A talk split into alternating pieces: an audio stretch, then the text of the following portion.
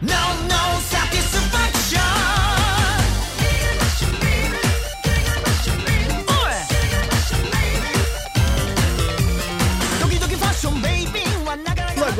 pro nosso queridinho, que é Iruma, segunda temporada. Que coisa boa, cara. Iruma, pra quem não conhece, pasmem, é um isekai onde uma criança de 14 anos é comprada pelo rei demônio e agora ele vai ser o netinho desse cara.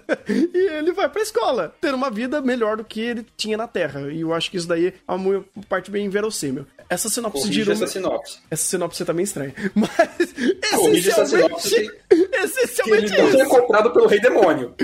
Não, o, o, Sullivan ele não é o rei demônio. Ele tem um cargo bem alto, né? Até porque não tem o rei demônio. O rei demônio foi dar um rolê. Mas o Exato. Sullivan, o Sullivan ele é, hum... ai, eu esqueci o que ele é. Ele é um dos Ele é um dos maiores rankings. O... é, ele é um É, dos isso. 13, né? do- dos top 13 do lado do mundo. três. Um dos top 3. 3, né? É verdade, é porque ele falou da, da última temporada que tinha. Eram 13 na. Ba... Ah, enfim, gente. Era, era um grupo de 13, só que dentro desse grupo de 13 tem três que são Isso. muito pica. Exato. Que inclusive são os três que falam: Olha meu netinho.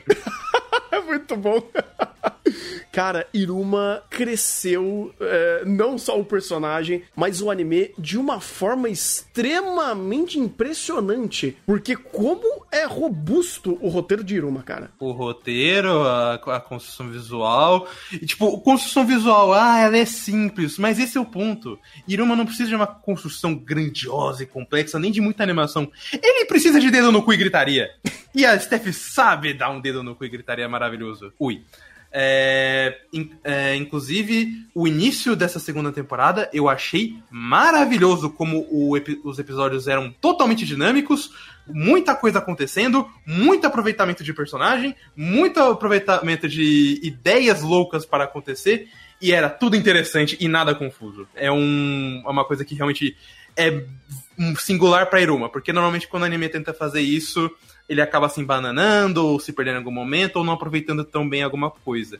Mas Iruma não, ele sempre consegue aproveitar, num geral, muito bem todas as suas ideias e, e ainda deixar cartuchos guardados para uma próxima vez. É incrível. É que ele, o Iruma tem consciência. Isso é uma coisa sensacional. Eu, eu acho que eu posso colocar muito dessa, dessa capacidade do roteiro de Iruma de trabalhar os personagens, porque ele tem consciência da posição e do lugar onde ele tá. O Iruma tá na escola. Então você deu a mutreta do final da temporada passada. E daí quais são as consequências disso? Dentro da hierarquia da escola, o natural é que tal grupo de personagens vai lidar com o grupo ali que o Iruma foi afetado. Qual é a consequência disso? Quais são as regras da escola? Pelas regras da escola, e o anime conscientemente sabe. E consciente de forma natural. Ah, se um aluno fez besteira, quem é que vai cuidar disso? Então, daqui tem os superiores, tem os professores, tem o conselho estudantil. E é, é fantástico como essa consciência de, do Iru, essa consciência do roteiro de Iruma, do local, dos personagens,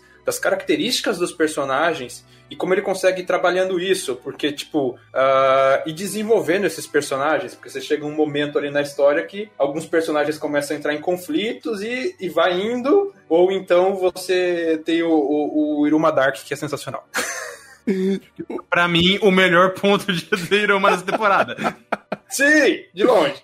Cara, é, é- é inegável, de fato, que o Dark Iruma é excelente, porque ele teve uma proposta muito diferente de- do que é o Iruma, e ele vai apresentar o que geralmente é o personagem do estereótipo Bakugou, que é uma bosta, e não funciona. O estereótipo do Bakugou, inclusive, é muito subutilizado, né? Você sempre tem a ideia, mas nunca sabem fazer o cara esquentadinho, revoltadinho, e ele sempre vai gritar na tua orelha como resposta pra tudo. O Iruma vindo com essa ideia de da sua o seu momento de, hum, e se eu fosse um demônio e tivesse esse ciclo de, é ciclo do quê? De estresse, se eu não me engano. Ah, e o que aconteceria comigo? Pá, tá aí. É assim que isso vai funcionar. É, isso, é assim que funciona. E ele tem toda uma ideia pra construir esse personagem e segmentar um conflito em cima disso e desenvolver um arco em cima dessa mudança de paradigma dentro do Iruma. É sensacional, é fantástico, cara. Inclusive, um outro adjetivo que eu ia dar pra Iruma, ele é muito didático. Porque tudo que ele traz pra vocês, e olha que eu falo com propriedade porque eu sou uma pessoa que tem cloister, você lembra e flui fácil porque ele é sempre muito didático em trazer as informações que ele traz, tanto de personagem, de mundo, causas e consequências. Relembrar pontos do passado e de forma leve e usando sim, às vezes narrador e um pouco mais de exposi- expositividade, mas sem comprometer o pacing da obra, ele vai lá e te entrega aquela informação pra te relembrar um ponto passado ou pra te conectar algum pensamento do próprio personagem conectando a esse ponto passado. Gosto principalmente quando o Iruma tem esse papel, porque ele sempre é muito fluido e leve em fazer essas conexões. Olha, antes era assim, agora é assim. Ah, antes eu tinha esse problema, agora eu não tenho mais esse problema. Ah, antes eu tinha essa dificuldade e agora eu sei solucionar isso daí. Ah, muito bem feito, inclusive, quando você tem até um arco de estudo em um anime sobre escola. Você fala, vai tomar no cu. Que coisa incrível. É, é- é meio óbvio você É, é meio estranho a gente falar isso. É um arco de estudo no anime de escola. É, só que, gente, muito anime não faz isso. Nenhum! Nenhum faz! Ninguém faz isso! Nenhum! Talvez essa. Não, é que essa naturalidade é um dos pontos fantásticos de Iruma, né? Porque, que eu falei, ele sabe, ele sabe onde os personagens estão. Eles estão numa escola, tá acabando o semestre. Então, o que acontece no final do semestre numa escola não é o povo saindo na porrada. Também é, pode ser, mas.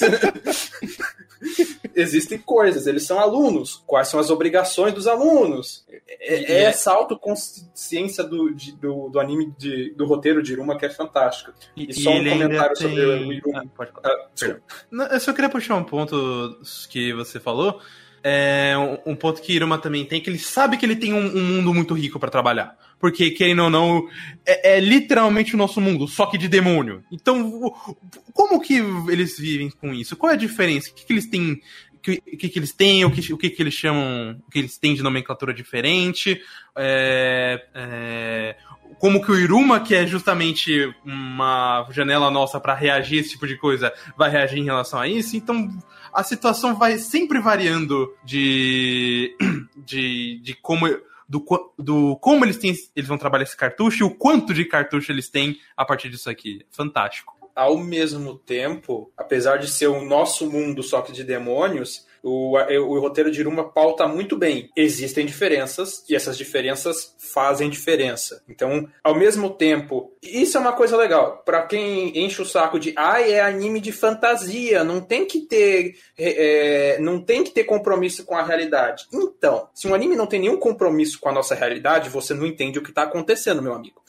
E isso é fantástico que o Thunderfold da didática de Iruma. Ele tem um mundo que ele tem muitos paralelos com o nosso. Isso é fantástico na didática dele, para depois, quando ele precisa apresentar as diferenças com o nosso mundo, fica fácil de ver, fica fácil de explicar, porque o todo o resto ali a gente já sabe como funciona, a gente já consegue inferir e fica mais destacado ainda os momentos que aquele mundo difere do nosso. Isso é fantástico. O arco de estudo foi justamente pra respaldar muito bem isso. Não que antes já não tinha. Mas esse ponto específico, ele deu um show. Porque, inclusive, olha que legal. Nem sempre a própria estrutura de, eh, do Iruma como um todo é usar o personagem Iruma pra fazer esse contraste. Às vezes é uma coisa análoga em uma brincadeira. Ou até mesmo é uma coisa que você, como espectador, pega como essas referências. Por exemplo, o Balan, o Balan Sensei, ele é um personagem excelente pra ajudar a fazer essas distinções de world building. Porque tem uma coisa muito legal que ele faz que não é o Iruma racionalizando sobre a nossa realidade. É ele brincando de, hum, como que será é no mundo humano? Ele hum, pega lá, desenha um gatinho com asa. Nossa, como será esse gatinho no mundo real? Ou no mundo dos humanos?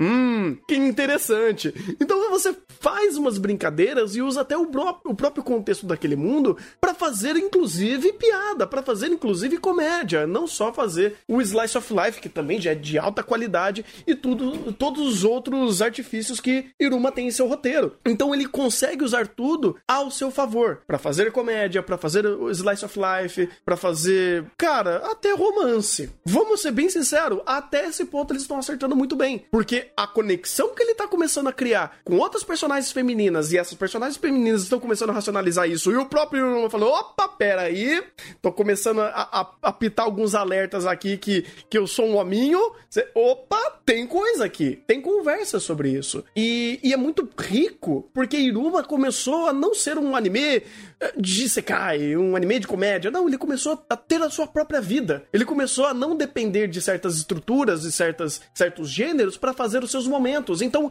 ele consegue fazer tudo o que ele quer quando, quando ele quiser. Obviamente, sempre usando o, digamos assim, o estandarte máximo da própria comédia, mas não usando ela para justificar tudo, mas usando ela para criar leveza nas suas passagens. Até nos momentos de mais tensão, você tem sempre a brincadeira de fazer algumas, algumas tirações de sarro, de brincar um pouquinho. Quando uh, tava no arco do, é, do parque de diversão e teve aquele problema, você via que tinha tensão, mas tinha uma ponta de comédia, ou até mesmo quando chega nos momentos de clímax da história, ele joga um pouquinho de lado essa brincadeira, ou deixa em momentos específicos e leva o contexto a sério. Então Iruma, ele tem uma qualidade que eu destaco muito em poucos animes que tem isso, como por exemplo Full Metal. Ele não depende de um gênero, ele tem todos os gêneros para serem utilizados dentro de si e utiliza eles da forma que bem que que seja coerente com aquele momento. Uh, sei lá, uh, Kaguya tem isso também de fazer isso daí e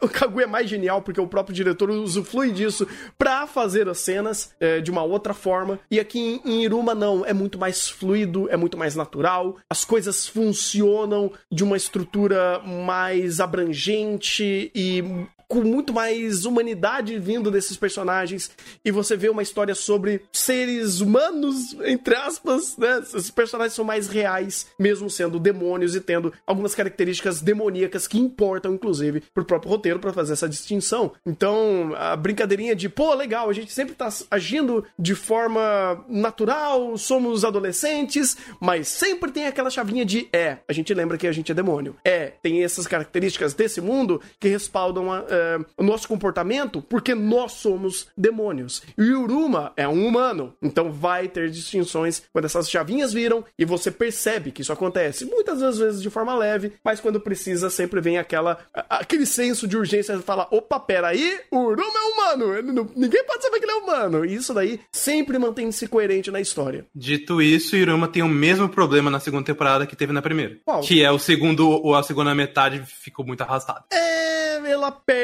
um pouco do dinamismo. E tipo, da primeira. É até não apenas o dinamismo. Eu, eu pelo menos senti que a conversa em cima desse é, acho que é o Walter Park, né, o, o nome do lugar. Sim, sim. É, ele perdeu um pouco do aproveitamento de, tipo, ainda mais por ser algo muito diferente, tipo, não, porque a gente aproveita a energia dos caras que, que fez coisa ruim, a gente aproveita para dar energia para cá, e aí tem um monte de, de facção nova agora, e eu, tanto pela gama de informação que teve, como pela forma como a, essa divisão ocorreu para esse arco, eu achei que ficou muito arrastada e não muito, aproveito, muito, muito, proveitosa. Ficou até um pouco pior do que na primeira, porque na primeira, apesar disso, você sempre tinha o, o momento de tensão por, pela bomba de Hitchcock, do personagem criando um problema do Kiryu, só, e aqui o Iruma não percebendo, e a gente, e a gente caralho, como é que ele vai se juntar, o que, que vai fazer, o que, que significa. E aí chega aqui e é até pior, porque ele, você não tem nem isso, é só é, um monte de coisa acontecendo, mas não é tão fluido como normalmente o Iroma é. Tanto que é até estranho que antes ele era hiper fluido e depois ele continua hiper fluido. E aí você tem essa pedra no meio. Uhum. É porque também meio que dá aquela. Hum, é, ela per ele perde um pouco de multidisciplinar. Disciplinar. Nossa, eu não consigo falar essa, essa Disciplinaridade. Frase. Isso, meu Deus do céu.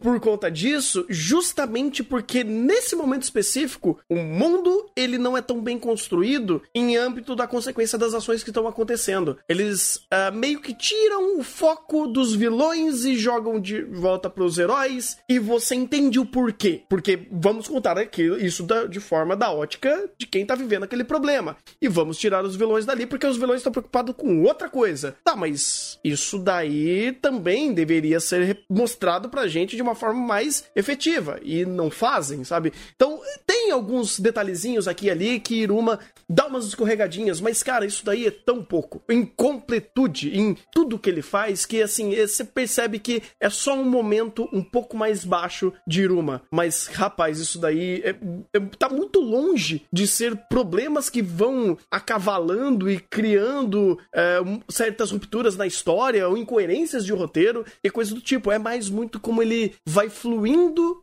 e usar aqueles elementos que às vezes saem um pouco da estrutura do Slice of Life ou de problemas mais mundanos. E olha que engraçado, isso geralmente acontece quando tem vilão, quando tem conflito de algum terceiro que tá criando algum contexto problemático pros heróis, né? E hum, talvez seja uma dificuldade do Iruma trabalhar isso, é, pelo menos de introdução ou a médio prazo, ou a pequeno prazo. Porque, por exemplo, do próprio Kiryu no, na resolução dele, no arco passado, né? No, no primeira, na primeira temporada, fluiu bem. Só que a introdução e meio que a forma que eles foram manipulando tudo isso foi meio truncado. Aí depois de um tempo ele vai meio que fluindo. Talvez o Iruma tenha um, pro- problema de setar vilões. E aos poucos eles vão fluindo até pegar no tranco e vai. É que vai. É que essa parte do Water Park em específico, tentando não dar muito spoiler, é que Iruma é tão bem casadinho, tão bem arrumado, tão bem ah, é, amarradinho, que chegou ali no meio e de repente alguns atos meio, vamos dizer assim, algumas ações meio completamente desproporcionais que aparecem do nada ali, acaba destoando. Não é que vai quebrar o anime no meio, mas no meio de um negócio que tá tão arrumadinho, tão casadinho, qualquer mancha se sobressai. E eu acho que talvez esse seja o caso desse arco. E ao mesmo tempo que você falou de desenvolver vilões, eu diria que não é nem a questão de desenvolver vilões e antagonistas, eu diria que é desenvolver alguns tipos de vilões mais caricatos. Porque lembra daquela, pers- da, daquela personagem do Water Park que depois a gente descobre que faz parte do grupo de vilões? Eu, vou- eu vou dar o, o adjetivo perfeito pra ela. A garota do pinto? Isso!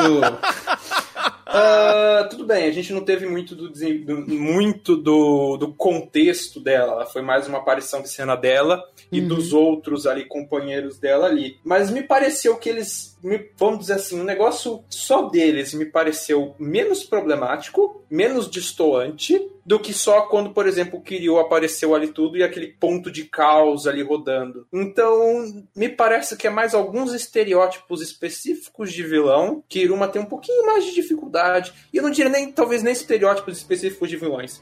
Alguns escalonamentos pontuais. Quando ele tem que escalonar muito rápido, muito pontualmente, em alguns ambientes que não são tão propícios para isso, fica evidente que, tipo, opa, pera, parece que forçou um pouco aqui. Mas mesmo assim, tirando isso, se você considerar que é um mundo de demônios e, bem, o mundo de demônios super poderosos e tudo mais, e for passar o pano, que eu passo, tá aqui, já, já tá aqui o pano, esfregando e o rodo, o que mais precisar pra Iruma aqui atrás, lá vão ter, tem problema nenhum. É, tirando isso, é perfeito. Tô contigo, cara. Eu já vou emendar também. Ah, eu só vou dar 10 pra Iruma quando ele terminar. E mesmo que ele tenha probleminhas aqui, ele é um 10 no meu coração. Mas vamos ser mais didáticos aqui. Eu vou acabar dando 9 pra Iruma. Porque por mais que esses probleminhas acabem se sobressaindo, cara, a quantidade de acertos e potencial e respeito à própria história, respeito aos próprios personagens, lembrar desses pontos que são vitais para uma narrativa funcionar fluir bem. E Iruma apresenta tudo isso. Eu sei que a minha nota pode ser até um pouquinho alta demais, principalmente se você pegar até em aspectos de produção que sim são simplórios, mas é uma simplicidade que funciona para Iruma. Iruma entrega muito bem para Régua, ou melhor, ele é excepcional para entregar em um anime que teoricamente deveria ser num nível, tipo qualquer anime que parece Iruma, Iruma vai dar de 10 a 0. Simples assim. Ele é a melhor representação de um anime que consegue ser simples, didático, funcional e fluido. E cara, isso daí pra mim tem muito valor, inclusive eu vou colocar um, pouco, um pouquinho a mais o meu ponto humano aqui pra dar esse 9, porque o que Iruma faz, cara, poucos animes fazem. Poucos animes se preocupam em fazer e é uma brincadeirinha que a gente faz que tem alguns respaldos e não é só necessariamente demérito do, tipo, é mais demérito do próprio anime, que é em Boku no Hero. Tem muita qualidade em Iruma que tem em Iruma, que se tivesse em Boku no Hero a gente tava aplaudindo de pé. Ah, eu ainda não consigo dar um 9, não tanto pela produção, porque foi como eu falei. a produção de Iruma sabe cuidar de Iruma, assim como a de Jojo sabe cuidar de Jojo. Isso é verdade. Isso aí, eu prefiro uma produção que sabe cuidar da obra que tá adaptando do que excelente Sakugas, excelente qualidade, mas não é lá essas coisas pra adaptar o material original. É, e nesse ponto, a- só por conta do desse ar, esse arquinho mais, bem mais truncado, com umas situações bem meme, eu, eu vou abaixar a nota pra 8, mas ainda assim, ele é um dos melhores animes dessa temporada, principalmente por, como você falou, como a gente falou aqui por esses 15, 20 minutos, tudo que ele fez aqui é insano e, querendo ou não, único, porque muito anime não faz esse básico, esse coerente que Iruma faz. Ah, toma meu 9, não me importo com produção fraca. Eu acho que eu sou dos que menos. Uma das coisas que eu menos reparo de anime é produção. Pra mim, o importante é ter uma boa história, uma boa narrativa, bons pontos e tudo mais, uma boa construção de roteiro. A, a história que ele tá querendo me passar, o que ele tá querendo me contar. E apesar de um ponto ou outro fraco, é fraco. É pontos fracos, não são pontos ruins, que eu acho que eu posso falar de Iruma. Então, quando ele acabar, provavelmente vai ganhar meu 10. Mas por enquanto, toma meu 9. Ah, é, somos vendido! Yay! Mas Eu não muito, nego.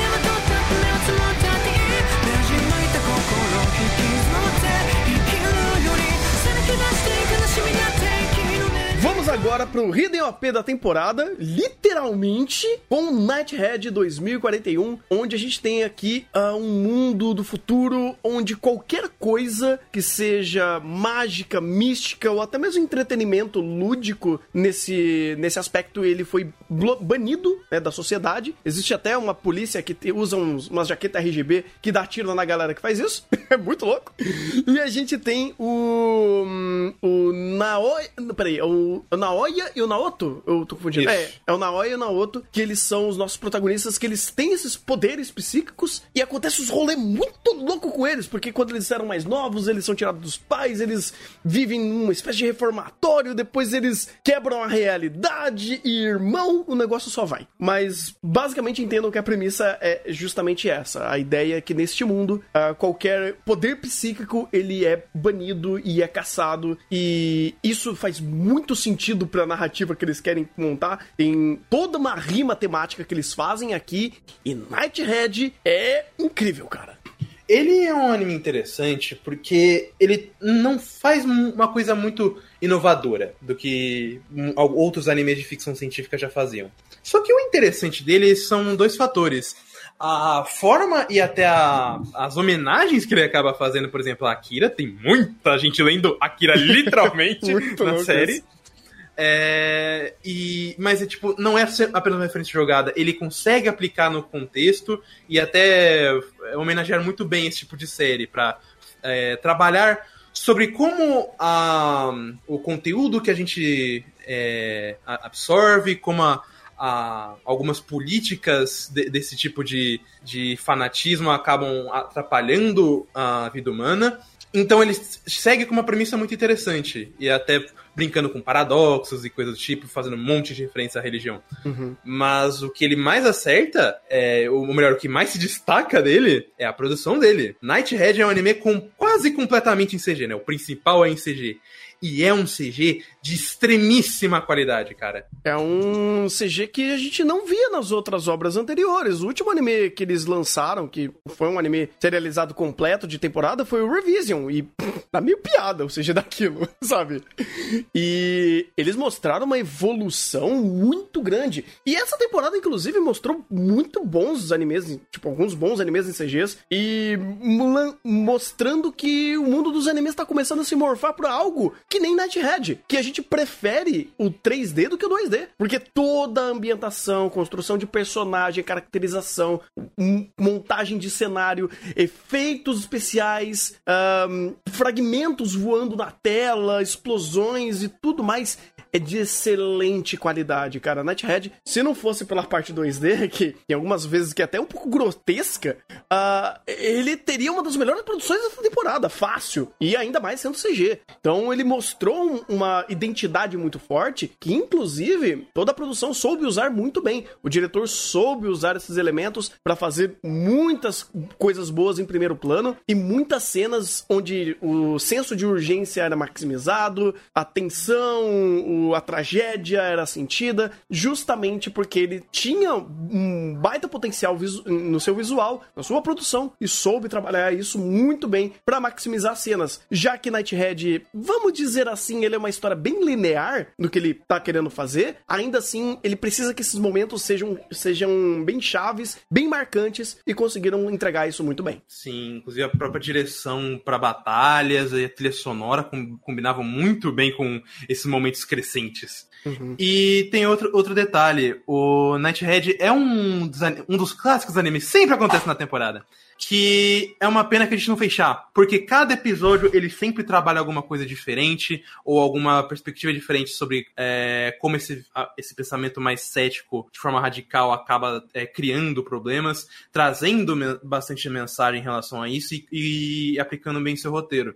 É até uma pena, é uma coisa que eu senti quando eu terminei, que Nighthead só teve dois episódios. Porque ele tinha tanta coisa que ele podia até abrir e, e comple- comple- complementar mais, que ele já trabalha muito bem, que se ele abordasse mais seria incrível. A, a própria, o próprio processo de, de liberação para o sobrenatural, algumas é, coisas desse mundo que ah, foram usadas mais como recurso de roteiro, mas que são interessantes, como por exemplo a existência de pessoas que ainda tentam é, ganhar em cima do, de uma mentira sobrenatural, tipo um- uns pastor dizendo que exorciza a gente, mas tudo bem.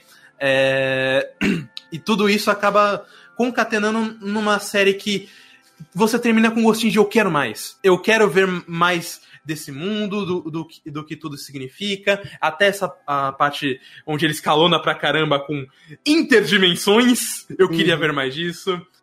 Ele é, É. muito. Que nem eu falei, ele é muito linear. E esse é Uhum. um problema. é, acaba se tornando até um problema pra Nighthead. Não por ser um defeito, mas porque existe tanta coisa que ele foi meio que apresentada e segmentada de forma muito rápida e até um pouco, de, pouco didático, porque quando ele começa a explicar algumas coisas sobre complexidade do próprio conceito do poder desse mundo, ou até uma coisa muito legal que ele fala sobre papéis, que é muito interessante, muito importante pra obra, ele acaba não explicando muito bem e nem tangenciando pra outras arestas da história pra você conseguir concatenar melhor essas ideias perante a personagem ou construção de mundo. Então, às vezes ele te fala uma coisa e ele só fala uma vez, e aquilo só vai ser retomado quando o momento chave for falar, for falar daquilo, e aí você vai ter que tipo trazer aquela informação que ele te trouxe anteriormente, que às vezes é até um pouco obtusa, um pouquinho paradoxal demais, ou ah, é, é, um pouquinho reflexiva demais, e você tem que concatenar aquilo pra você entender. É, tanto que eu vou ser bem sincero, eu teria que assistir mais algumas vezes pra entender algumas passagens, porque elas foram muito rápidas e é muito abstrato o conceito. Mas faz sentido. Do, o ponto inicial, o ponto final, faz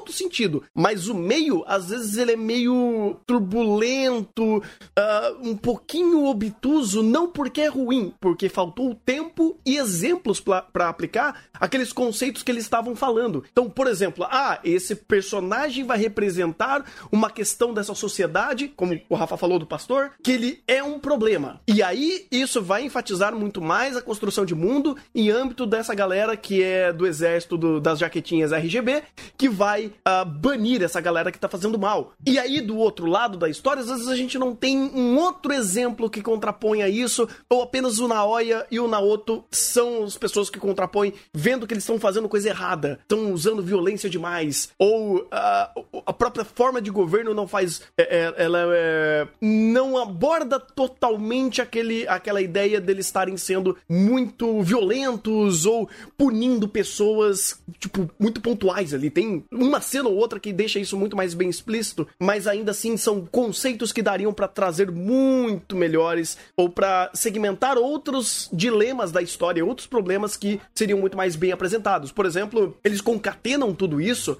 numa uma parte da história que tem literalmente um monte de grades, é, um monte de, de celas abertas, é, assim, é, espelhadas, né? Então a pessoa tipo, vê o que a pessoa que tá dentro da, da cela e um monte de paranormais ou pessoas que foram presas ali por questões que realmente manifestaram poder ou não. Então meio que é aquilo, aquele painel que você tem pra entender o conceito que ele tá te passando e não são os É, é, personagens até- vivendo aquele Até mais conceito. do que isso. É- é, são pessoas que simplesmente ah, eu tava cantando uma música que remetia a algo sobrenatural. Ou ah, eu, Isso. eu gostava de uma história, eu tava com uma história e tava apresentando ela que não tinha nada de realidade, isso é proibido. Exato. E, eu- e isso é uma das coisas que dá pena.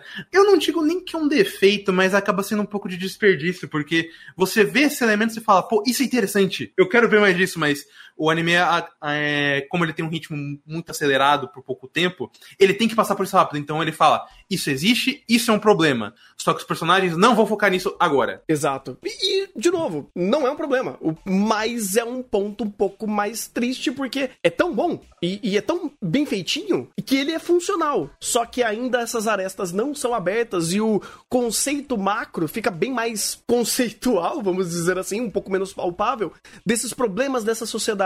Então, quando o personagem fala e remete ao macro, você meio que tem que lembrar desses pequenos momentos da história que você não conseguiu absorver, porque não deu tempo. E por conta disso, eu vou até já começar a enganchar pra minha nota, eu vou dar um 8 pra Nighthead, porque os problemas de produção, vamos dizer assim, é, é meio notório quando você tinha que fazer cena onde o personagem estava interagindo com um personagem 2D. Era muito fraco. O segundo episódio, inclusive, na briga de bar, inclusive, parabéns, diretor, você soube lidar muito bem com, esse- com essa dificuldade, que ele tinha que fazer um personagem de fundo B ali e o personagem tinha que interagir com ele. Então era um personagem muito bem desenhado, muito bem, o modelo, né, muito bem feito, com texturas excelentes, feito de brilho, iluminação. Cara, um personagem bonito. Aí do outro, o personagem 2D chapado. É, é uma experiência não da mesmo nível, mas é uma coisa meio X-Arm, sabe? Aquele sentimento Caralho, cara, aí, aí destratou. Aí destratou. A gente falando bem e tal, aí o maluco quebra no meio. Não, eu tô falando que, tipo, é o exemplo execrável desse, desse acontecimento, entendeu? Imagina X-Arms, só que, obviamente, ali tá estourando completamente o aceitável. Aqui não, é realmente, ele causa estranhame- esca- estranhamento. Mas mesmo assim, até o diretor soube lidar muito bem, porque às vezes ele fazia um, um plano contra plano que não colocava os dois personagens na mesma cena pra eles interagirem, porque senão seria muito estranho. Ou a perspectiva até com- combinava pra o 2D não ser tão realçado em relação ao 3D. É, exatamente, exatamente. É, e aí se tinha um pouco disso. Então vou dar um 8 porque ele foi muito eficiente em tudo que ele fazia, mas faltou muito mais carne para determinados pontos da história e explicar melhor certos segmentos onde foi muito rápido, onde o meio, às vezes você meio que ficava meio, caralho, o que, que eu entendi ou não entendi? Aí chegava no final, a ponta fechava, mas aquele meio era meio truncado. É, é, eu não senti tanto nessa questão do truncado, mas. é, entra novamente naquele, na- naquele quesito de é, do pense dele, porque tem que ser muito rápido, porque tem que falar. Então, foi como. Aí é como você falou. É, ó, eu vou te falar uma vez. Se você não pegar, te vira, vê o episódio novo. Isso acaba sendo um pouco triste, porque quando ele puxa as coisas é, é sempre, é sempre bacana, mas você precisa estar com aquilo em mente, tem que prestar bastante atenção. É, eu mantenho um 8 também. Eu queria até dar um 9, mas eu sei que eu só poderia dar um 9 se ele tivesse tempo pra falar tudo o que ele queria falar. Porque se ele tivesse abordado mais do que ele tinha, eu sei muito bem que ele seria um, puta de um anime, tipo um Psycho Pass da vida que a gente gosta bastante. Mas, como ele teve que ser uma experiência rápida, e por uma experiência rápida, e ainda com o CG que ele tem de qualidade, tá ótimo, muito bom. Uma, literalmente, como você falou, uma, uma joia perdida da temporada, quase ninguém viu, mas eu recomendo bastante. Pra caramba. E eu também tô esse sentimento, cara. Eu queria dar mais nota. Eu queria dar 10 pra Nighthead, mas não posso. eu adorei demais tudo que eu vi aqui. Mas realmente os seus, os seus pontos mais fracos, eles são visíveis. Mas isso de forma alguma estraga a experiência. Eu só falo que é o seguinte: se você sentiu dificuldade de ver alguma coisa, assiste de novo o episódio. Ou rever o trecho. Você vai pegar. Tá ali a informação. Só tá um pouquinho difícil de pegar. É porque eles têm que correr muito, irmão, então pega rápido. Tem, tem, cara, tem. Porra, 24 episódios disso daqui seria maravilhoso, mano. Seria, porra.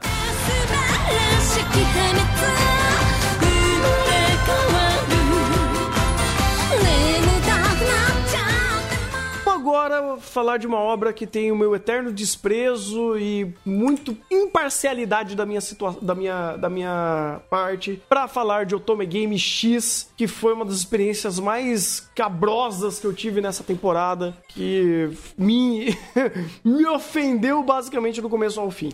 Mas enfim, a gente já inclusive falou, né? A gente fez podcast dessa temporada.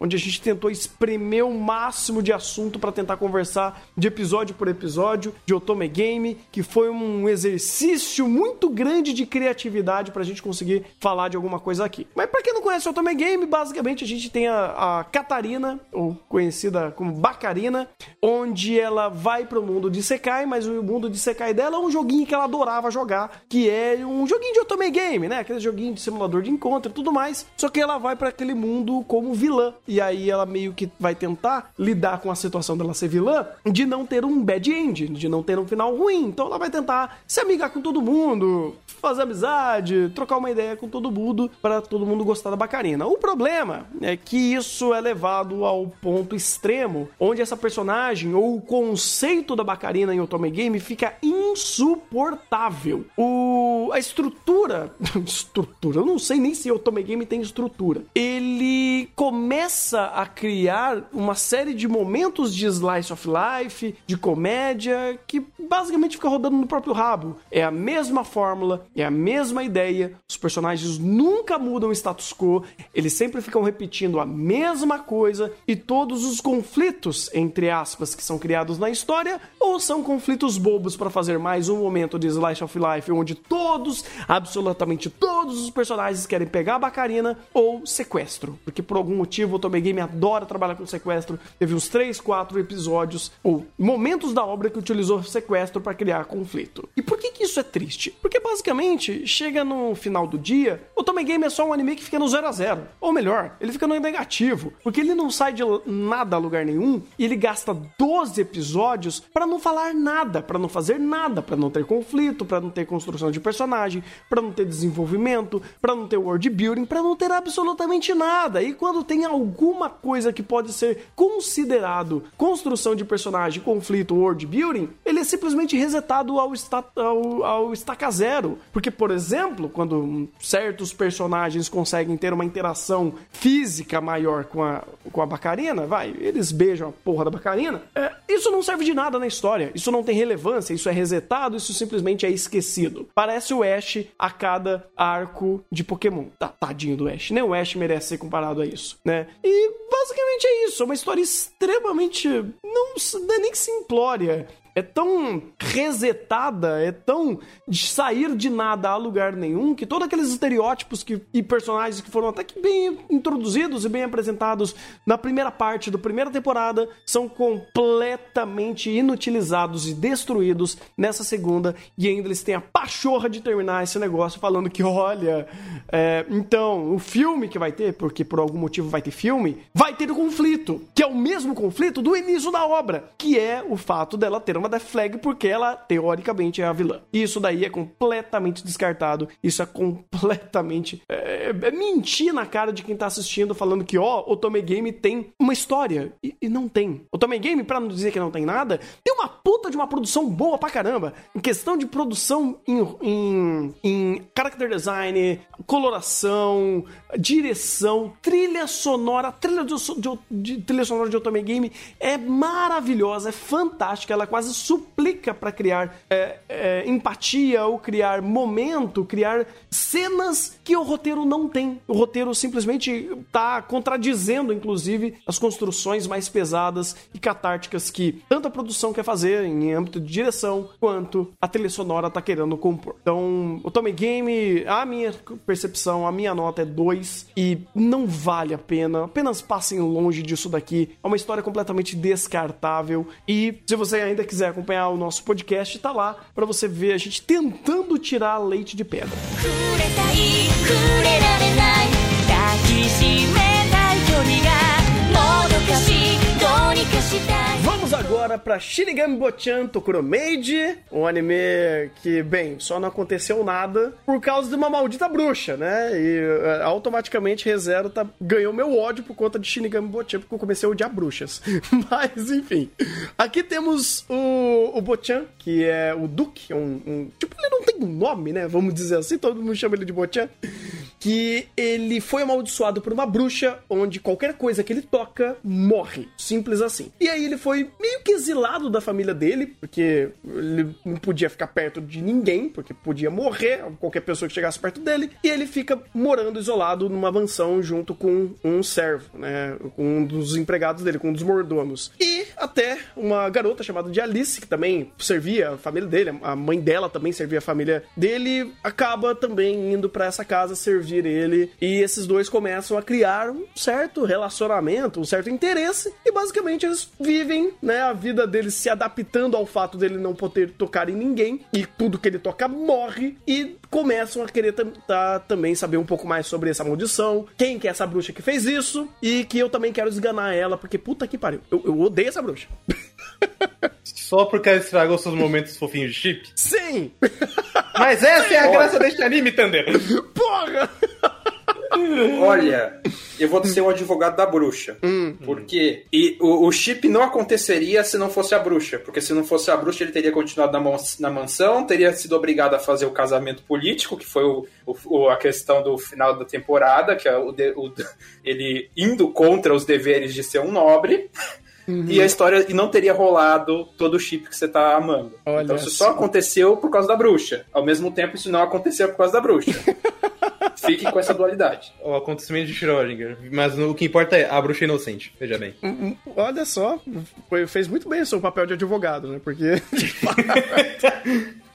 Mas, cara, Shinigami Bochan, ele tem muitas qualidades, é, umas mais óbvias que eu já quero também enaltecer ele. É pela. Eu não gosto de usar, de falar isso, mas eu vou elogiar a Jace Staff. Eu, me dói. Nossa, começa, tipo, dar umas cutucadas no coração fazer isso, mas eu tenho que. Ah, calma, a gente já falou de Eden Zero na gravação, aqui não, É, mas quando a gente falou de Eden Zero, a gente também vai defender essa aí. Não, tudo bem, mas é aquele negócio, cara. A Jace Staff tá virando o estúdio da roleta russa, né? Porque é foda. Mas ela sempre foi, pera lá! Ah, mas cara, não precisa ser, velho. Porque assim, se você vai fazer isso, eventualmente você vai sacrificar coisas no processo. Aí você sacrifica o Paulo Guedes. Aí é foda. Ah, Foda-se o Paulo Guedes, Thunder! Ah, não, peraí! O Thunder tá querendo me falar que tinha que ter uma defesa pra Paulo Guedes quando se tinha Bochan e Eden Zero. E aí vai me falar, ah, não, Não, e não. o Paulo Guedes? Foda-se Paulo Não, Guedes, meu irmão! Eu tô falando que é o seguinte: se você quer manter consistência de estúdio, é bom você dar valor às produções ou não pegar produção demais. Porque a gente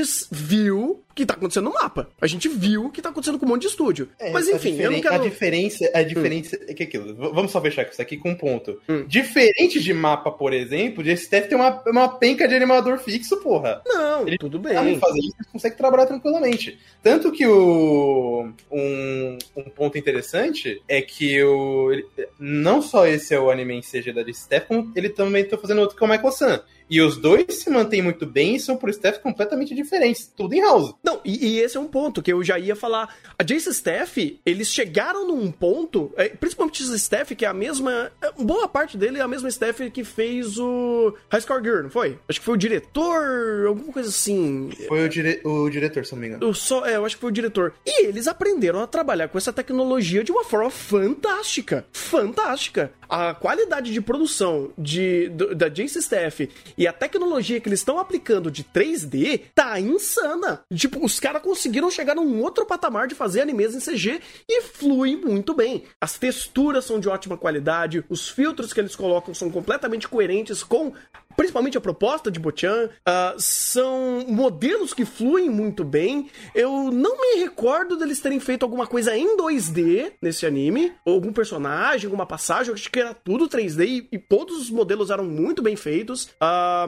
ele conseguiu chegar num outro ponto que, beleza, vamos migrar pra essa tecnologia, mas cara, não tá devendo em nada. Inclusive, comparando com outros animes da temporada que são em 2D, nossa, ele tá dando um show. E esse daqui é uma boa evolução da Steph que tava apresentando uma série de elementos parecidos em High Score Gear. Então, nesse ciclo de cronologia, vamos dizer assim, nessa evolução cronológica, vendo a Steph trabalhando com uma mesma ideia visual, com a mesma tecnologia e evoluindo em cima disso, eu acho incrível. E que continue assim. Parabéns! A execução de, da arte de Shinigami Bochan, ah, os modelos 3D, todas as construções visuais e usando essa tecnologia, estão de altíssima qualidade. E muito se deve também ao, ao diretor que trabalhou pra caramba aqui para fazer rimas conceituais da história, do fato do Bochan não conseguir tocar na Alice e sempre ter essas danças e interações que você fala, mano, se alguém tropeçar, morre. Mas ainda assim, sempre muito elaborado, muito simbólico. Então é uma obra que utiliza muito bem, veicula muito bem essas cenas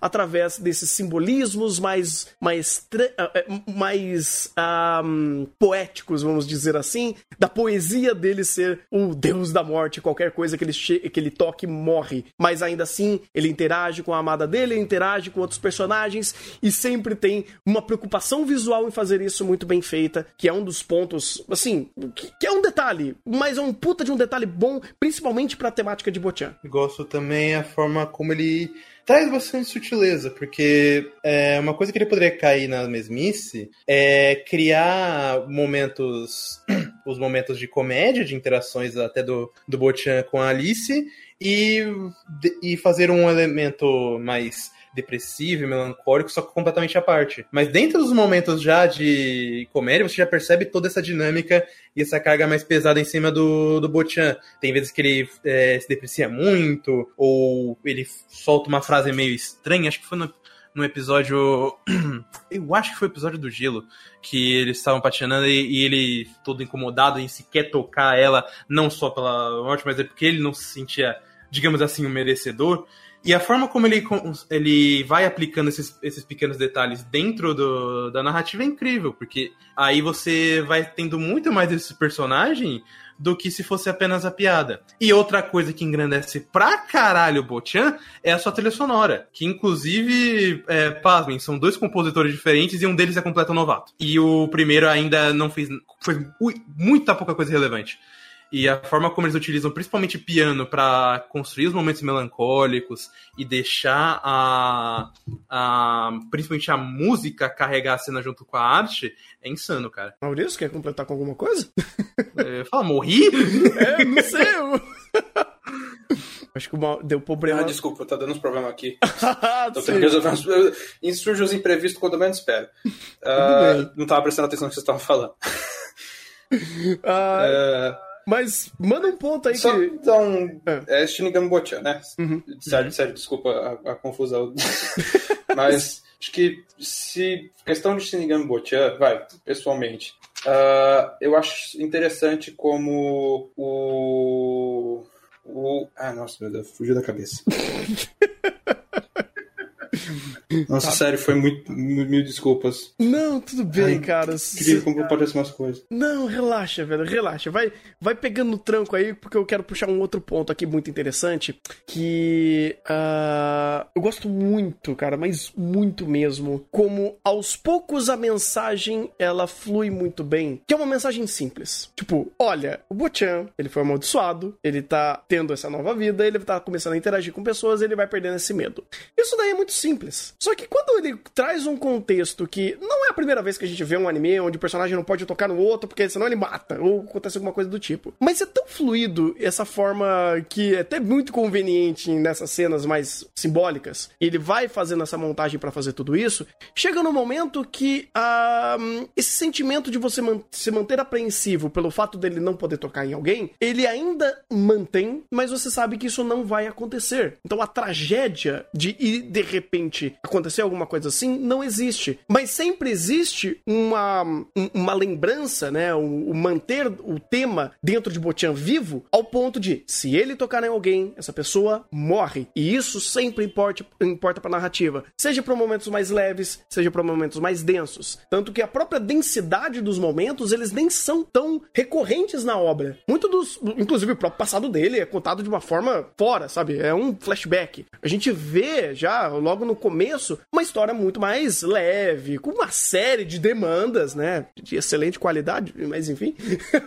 e você tem essa narrativa fluindo muito bem, mantendo o que importa pra Bochan, que é uma dessas bases primordiais da história, que é esse estandarte que ele não esquece. E é muito bom obras que têm uma proposta, tem um elemento dentro da sua narrativa e ele é importante e respeitado do começo ao fim e é levado a sério. Não levado a sério por ser pesado e ser triste ou até muito legal como alguns personagens contrastam esse peso dele não poder tocar em alguém, como por exemplo a mãe dele, sempre traz esse ponto em questão. E de um outro lado, você sempre vê ele agindo naturalmente e ganhando ah, aos poucos amizades e uma vida mais vivida. E isso importa pra Shinigami Bochan. E por mais que o ponto seja o chip em questão, ainda assim esses pequenos valores vão andando na história de forma muito competente e bem estruturada pra você sempre estar com essa temática em dia e respeitada pela história. É, O Shinigami Bochan respeita muita coisa que ele estabelece da sua história e segue em cima disso. É, esse ponto que você falou de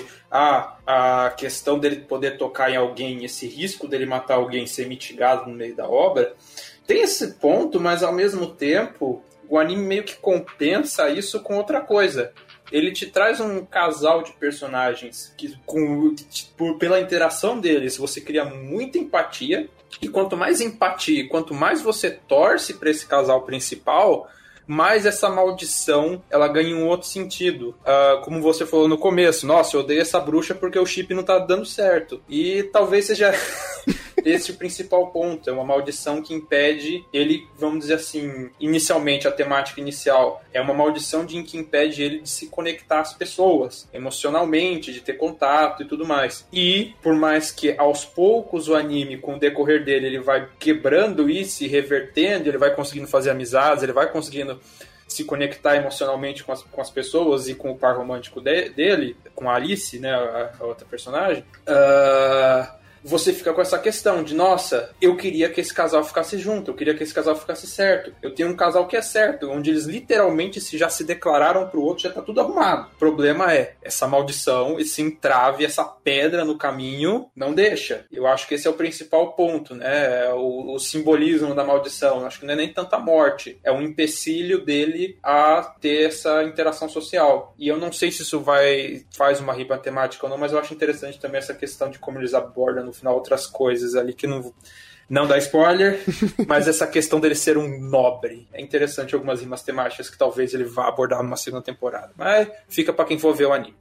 E conclusões aqui, né? Puxar o carro aqui da, da primeira temporada, porque felizmente vai ter segunda temporada, tô feliz pra caramba. Eu fico muito surpreso, inclusive, como esses episódios muito hum, casadinhos e muito redondinhos dentro de uma estrutura de slice of life, onde você fala, poxa, não tem muito pra onde ir, sabe? É, é muito da estrutura base dele conversando com ela, deles interagindo e muito, muita cena de demanda. Só que isso flui de uma forma tão bem feita, e eu acho incrível como Shinigami Bochan tem um pacing tão bom dessa estrutura tão básica funcionar até ah, a ah, funcionar perfeitamente na primeira temporada inteira, sendo, sendo introduzindo personagens, sendo colocando alguns conflitos pra jogar flashback, pra colocar outros personagens em primeiro plano e um primeiro, uma primeira temporada muito introdutória, muito bem setar seus problemas, até os pontos finais que ele coloca e deixa essas flags no final também são super interessantes. Ele soube dosar isso muito bem, cara. Eu eu acho que eu vou deixar um ah, eu vou dar um 9, vai, pra Shinigami Bochan.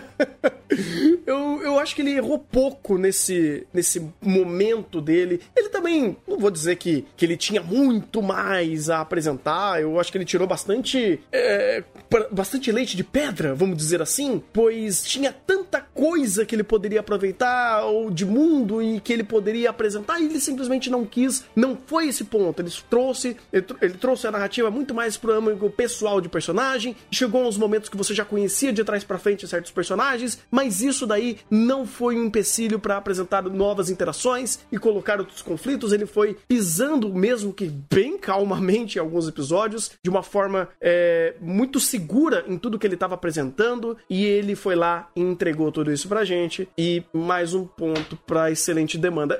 Eu, tô brincando pra caramba desse negócio de demanda, mas por mais que seja, às vezes, muito gratuito que a Alice faz, vamos dizer assim, é de boa qualidade. Tipo, é de boa qualidade porque ela é uma personagem que quer brincar com a sensa- sensualidade e ela brinca da forma correta. E isso importa, inclusive pra narrativa. Então, até esse ponto que geralmente a gente meio que dá um. É, é muito gratuito, não foi muito bem utilizado até aqui. Eles utilizam, às vezes um pouquinho ultimante, mas ainda funciona bem. Eu vou ser um pouco mais chato. Inclusive, muito chato realmente, porque a ponto que eu vou dar uma nota quebrada. Porque eu vou dar 7,5. Por quê? É... Bochan errou muito? Na verdade, não. O máximo que eu posso dizer é quando ele errava colocando figurante 2D. Esse foi o maior erro de Bochan na vida dele. Por favor, não faça mais isso. Teve, eu não lembro. Teve, inclusive, a fotografia daquilo era horrorosa. Porque não cidade? mesclava nada na cidade. Ah, pode crer, né? Ah, é verdade. É, É, verdade. Eu não então. lembrava disso. Obrigado.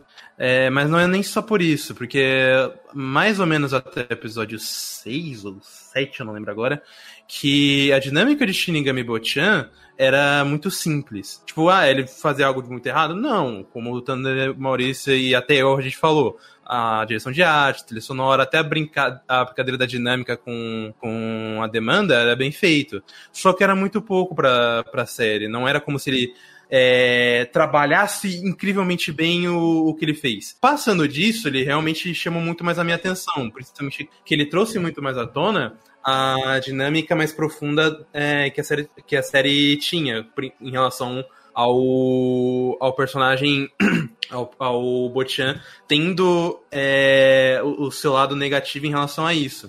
Uma coisa que eu achei super legal e eu vejo eles trabalhando muito isso mais a partir da próxima temporada.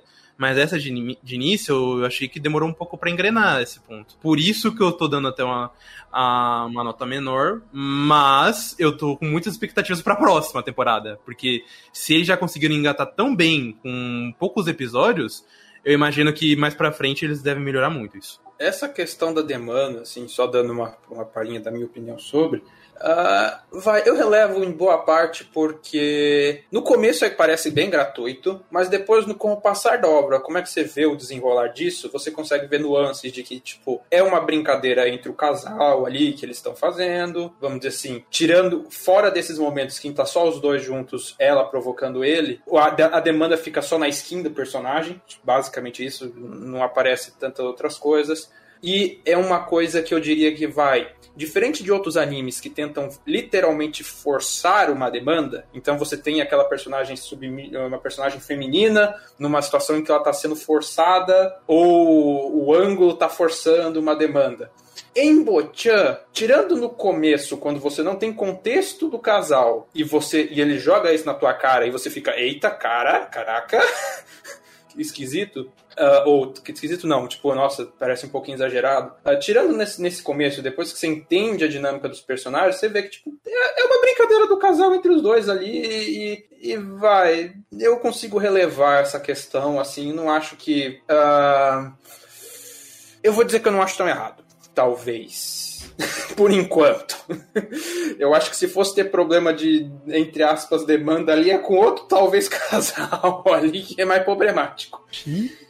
Mas com o principal, não. É um casal que viola algumas outras leis? Ah, Ah, meu pai!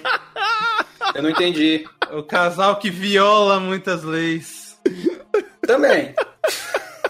Mas esse eu vejo como uma piada. Tem a outra É lado. piada, é o piada. estereótipo da garota burra com um corpo com peitão e com um corpo é, escultural. Ali já é um casal um pouquinho mais problemático.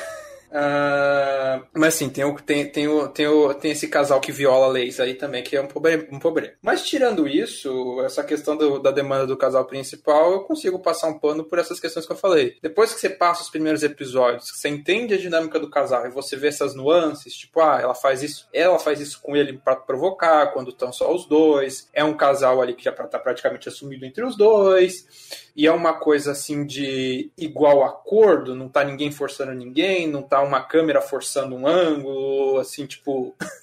Forçando o ângulo que eu digo, tipo, do nada, uma cena que não tem nada a ver, a câmera entra por debaixo de algum lugar ali pra mostrar que alguma curva da personagem. Você fala, "Hum, ali tem, tem contexto a demanda. Dito esse diálogo extremamente prolixo e expositivo pra justificar porque porque eu dou um 8 pro anime, porque apesar de tudo, a história de Shinigami Botia, a empatia que ele me trouxe com esses personagens e como ele tá querendo me mostrar o desenvolvimento desse casal, essa questão da maldição, de como eles vão quebrar isso e tudo mais, eu achei fantástico. Eu vou até fazer um, um outro ah, um, um outro comentário sobre, e até reforçando uma coisa que o Maurício falou. Fora do contexto da cena quando a Alice tá provocando o Bochan, não é ela, é nós. A gente que não tá na cena. Tipo, então ela fazer essa brincadeirinha com ele, e ponto, e, e o- a produção respeitar isso, saber que esse contexto, ela não faz isso de forma nenhuma em outro momento. Inclusive, em momentos com outras pessoas, ela é extremamente profissional, extremamente educada em tudo que ela faz. É muito desse momento e desse contexto. Então, cara, tipo, contexto pra demanda em Shinigami Botin a gente tem. Então, isso daí é um ponto muito positivo para esse elemento sendo utilizado aqui. E até uma coisa aqui que eu acabei de perceber, eu, eu tinha dado 8, não tinha dado 9. E, e pensando um pouquinho melhor, acho que eu vou deixar com 8 mesmo, talvez 9 um pouquinho too much. Principalmente pro gato, Pô, porra, gato. Meu Deus do céu, o gato pulando Gato aqui. ameaçou dar 8, entendo. Nossa senhora, não, o gato subiu aqui numa velocidade bizarra que ele quase pisou no meu no, no botão de reset aqui do meu, do meu PC e cagou toda a gravação. Mas enfim, vou acabar arredondando pra um 8 mesmo e esperar uma segunda temporada que eh, tem mais potencial pra essa nota aumentar e trazer um pouco mais de complexidade pra conversa, porque querendo ou não, Shinigami Bochan, por mais que se faça muito bem tudo que ele faz, ainda é bem simples de fato. Ah, então, é isso. 浴びた世界の端っこで手と手をつないだ Son con el dolor sagrado Vamos agora pra Sony Boy e esse daqui a gente já fez um chá, um chá, não vários chá de episódio episódio pra falar de Sony Boy porque é uma história mais complexa pra abordar tudo que ele quer e dessa vez, por mais que eu era só pra trazer o resumo aqui, o Igor vai me ajudar porque o negócio é embaçado e eu realmente eu tô com um calo na cabeça pra pensar de Sony Boy, pelo amor de Deus. E a história de Sony Boy é basicamente e todo mundo vai pra um mundo paralelo e esse mundo paralelo ele é, o Nagara e todos os personagens têm poderes de- dos mais abstratos conceitos e aqui eles vão criar meio que uma sociedade para se estruturar dentro desse novo mundo que eles estão vivendo. E aí eles passam desde a escola a escola bate numa ilha eles ficam náufragos e aí você começa a ter toda uma conversa sobre a estrutura social que eles estão ali e a história só vai abrindo leque e chega no momento que você fala, eu não- já não sei mais o que é Sony Boy. Por mais simples que seja o começo e o final dele. Sunny Boy é um caso complicado, porque ele começa bem. então, dentro da sua estrutura, eu vejo muita qualidade do Shingo na questão da direção inicialmente. Então você vai. Quando você. Se você optar por assistir Sunny Boy, você vai ver uma qualidade de direção interessante. Você vai ver composições de cenas interessantes também. Você vai ver que tem muito significado e muita construção de metáfora visual. E isso começa muito bem, mas se torna um problema. É, mas é, é, o problema principal de Sony Boy não é o que, é o como. A forma como ele estrutura muito dos pontos é autodepreciativa, destrói a experiência do espectador. Então você pode até entender o porquê que ele faz determinadas coisas, como por exemplo colocar um monólogo expositivo de 5 minutos com simplesmente per- mostrando personagens ouvindo aquela história.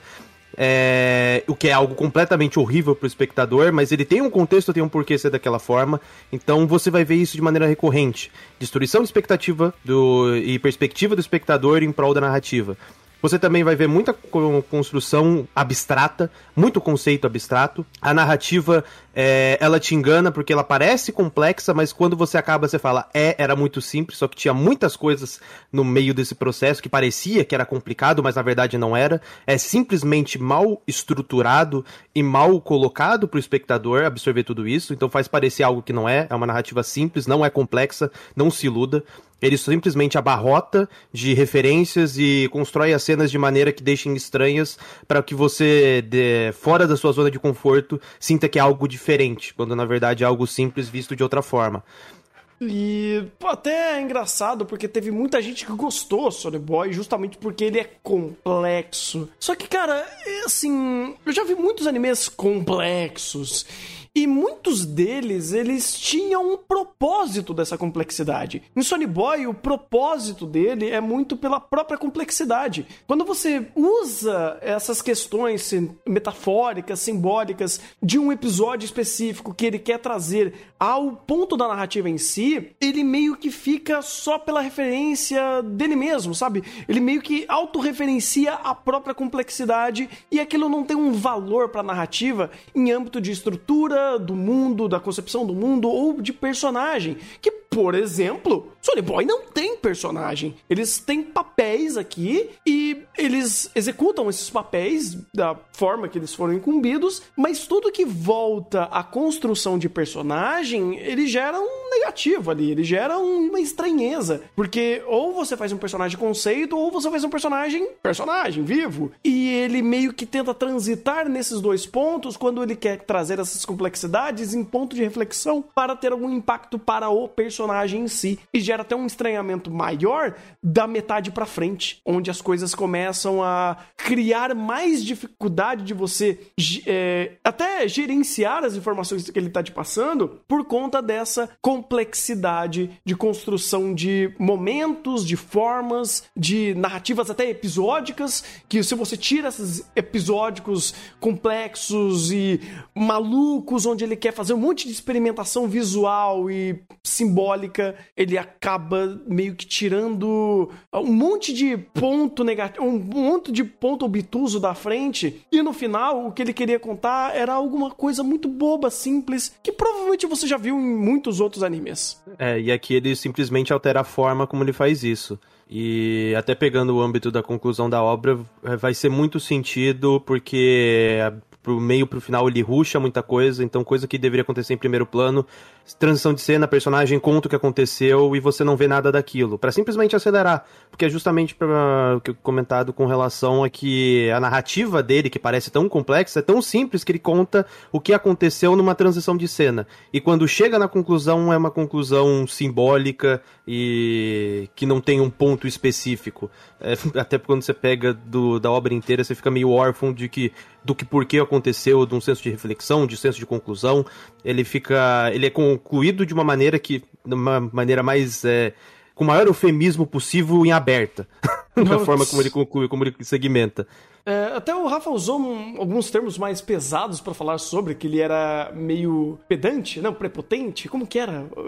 É, prepotente e arrogante. Isso, prepotente e arrogante, porque de certa forma ele meio que faz isso quando você pensa na amarração final da história. E até um, um exemplo aqui, se vocês me permitem trazer, é como se Sony Boy fosse uma caixinha de bombom e não de uma marca que você goste muito. Porque você vai abrir a caixinha e vai ver um monte de bombom ali, alguns você vai gostar pra caralho, mas outros você simplesmente vai jogar fora e às vezes nem valeu o preço da caixinha que você tá comprando ali. E, e isso daí, ele meio que representa muito a experimentação de Sony Boy. E eu falo por mim mesmo até nesse ponto. Eu não gostei de Sony Boy. Eu não consegui entrar na sua complexidade, na sua arrogância, na sua dificuldade é, proposital em contar essa história, em mostrar esse como, que simplesmente chegava no final do dia e principalmente quando a gente fazia os chás e conversava sobre essas etapas, eu falava, cara, eu não vejo o valor de você fazer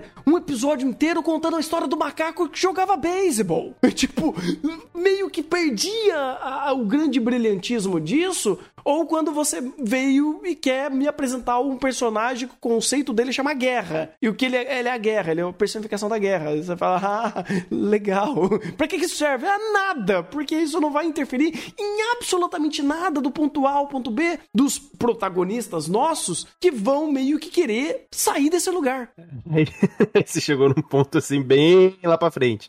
É, mas, mas é... não é tipo assim, não, não vou dar spoilers, mas é, basicamente esse é um dilema inicial da obra. Querer sair de lá, né? Voltar para casa. Então, ele, existir personagens que querem voltar não é spoiler. Não, só não acho necessário comentar coisas como guerra, mas tudo bem.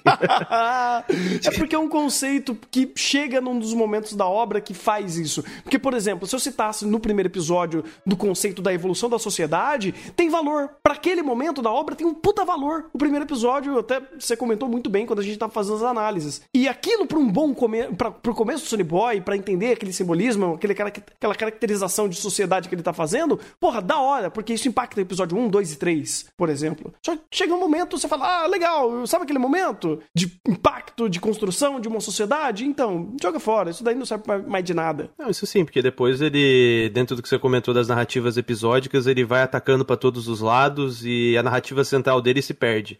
Então, quando você for assistir Sony Boy, você vai ver que num ponto ele tá falando sobre Deus, no outro ponto ele já tá inserindo outras coisas aleatórias. Quando você junta tudo, é uma farofada de referências e simbologias que ele coloca em primeiro plano pra falar, ó como é meu anime inteligente, olha como eu consigo referenciar a minha história com base em outras histórias. E aí eu não vou colocar aqui as referências porque eu acho que é que vendo a própria obra você vai conseguir sacar elas porque elas são muito diretas, muito mesmo. É, E as que não são, ele faz questão de jogar na tua cara. Pois é, tipo, o conceito do diretor aqui é foda. É foda. E, não sei, pra mim, minha conclusão aqui, pessoal, eu acabei dando um 5 pra ele, porque por mais que o meu proveito pessoal tenha sido zero, negativo, não gostei de forma alguma de Sony Boy, eu ainda tenho que dar muito mérito, principalmente pro Shingo, o que ele fez de produção, o que ele trouxe de experimentações visuais e momentos da obra que você simplesmente, tipo, acompanhava e se deleitava com as cenas que ele construía, mas você também não conseguia aguentar e, sei lá, engolir o texto que ele escreveu pra Sony Boy. É, de fato. Eu vou ficar com 5 também, porque é aquela coisa. Fica no, na média porque ele tem muita coisa boa, mas também tem muita coisa ruim. E as coisas ruins se sobrepõem de maneira quase impossíveis de você não perceber e não se afastar. 銀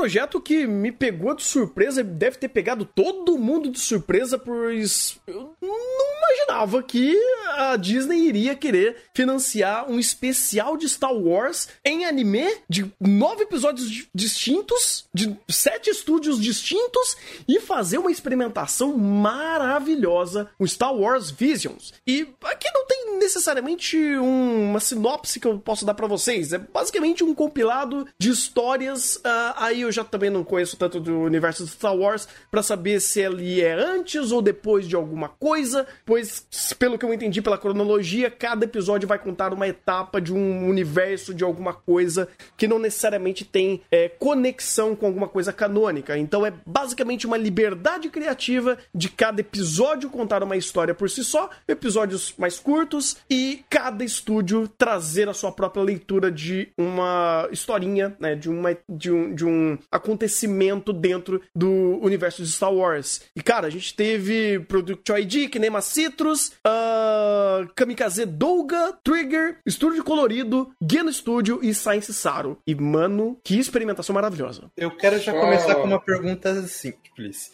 É, qual é a, é, a experiência de Star Wars de vocês? Boa pergunta. Oi? É uma boa pergunta. É, a minha é uma boa pergunta. Porque eu tenho uma bagagem muito pequena em Star Wars como um todo. Eu assisti Star Wars há muito tempo atrás. Eu. hum, assi- Tipo, Star Wars, Harry Potter, Senhor dos Anéis. Eu assistia todas essas franquias aí sem muito comprometimento antigamente, sabe? Eu pegava, assistia quando saía e tal, gostava, mas nunca fui a fundo. E pelo que eu, que eu me lembre, a última experiência com Star Wars, tirando quando eu assistia na, na, na Cartoon Network, ah, aquele Clone Wars animado, foi ver o terceiro filme no cinema. Isso há muito tempo, isso diz muito mais sobre minha idade do que deveria. Incrível você, Maurício. Eu acho que eu tenho experiência mais nova, porque o filme de Star Wars que eu vi no cinema é o primeiro dessa nova trilogia aí com a nova protagonista. Eu não vi os restantes, mas eu posso dizer que eu vi todos os filmes de Star Wars até ela. Algum, o- os filmes da, do, da, das sagas clássicas de Star Wars, vamos dizer assim, eu vi quando passava na televisão, acho que faz uns bons anos atrás. Mas eu ainda lembro de algumas coisas, assim, um pouco da história. O suficiente para saber que né, é, nesse compilado de animes, ele se passa em diferentes momentos dessa, dessa linha cronológica Star Wars. Tem alguns que estão antes de cair a República, tem alguns desses episódios que estão antes de cair a República, outros depois, outros num tempo indefinido. Então algumas coisinhas eu ainda lembro o suficiente para conseguir traçar alguns paralelos com a saga original dos cinemas. Agora, se ele quebrou muita coisa, porque eu sei que Star Wars tem muito material em livro, tem uma é uma franquia que ela ramificou com uma cacetada de lugar. Se isso daí começou a contradizer o livro de não sei o que, da explicação de não sei o que lá, de não sei o que lá, não faço a mínima ideia. Eu só sei que nesse universozinho, onde até onde a memória me fala, me pareceu tudo normal. Então, eu acho que então eu que tenho a maior bagagem aqui, caraca. Só que é, minha bagagem também não é tão fora do universo expandidos. Eu tenho todos os filmes do 1 ao 6 em DVD e eu fiz questão de ver do, a nova trilogia também no cinema. Me arrependo um pouco, mas eu, eu fiz isso com, com certo carinho. E também vi tanto Clone Wars, o, aqueles curtas animados, quanto é, em CG. O, com certeza tem muita gente aí com uma bagagem muito maior que a minha. Eu sei que até muitas coisas se contradizem em livros, universo expandido.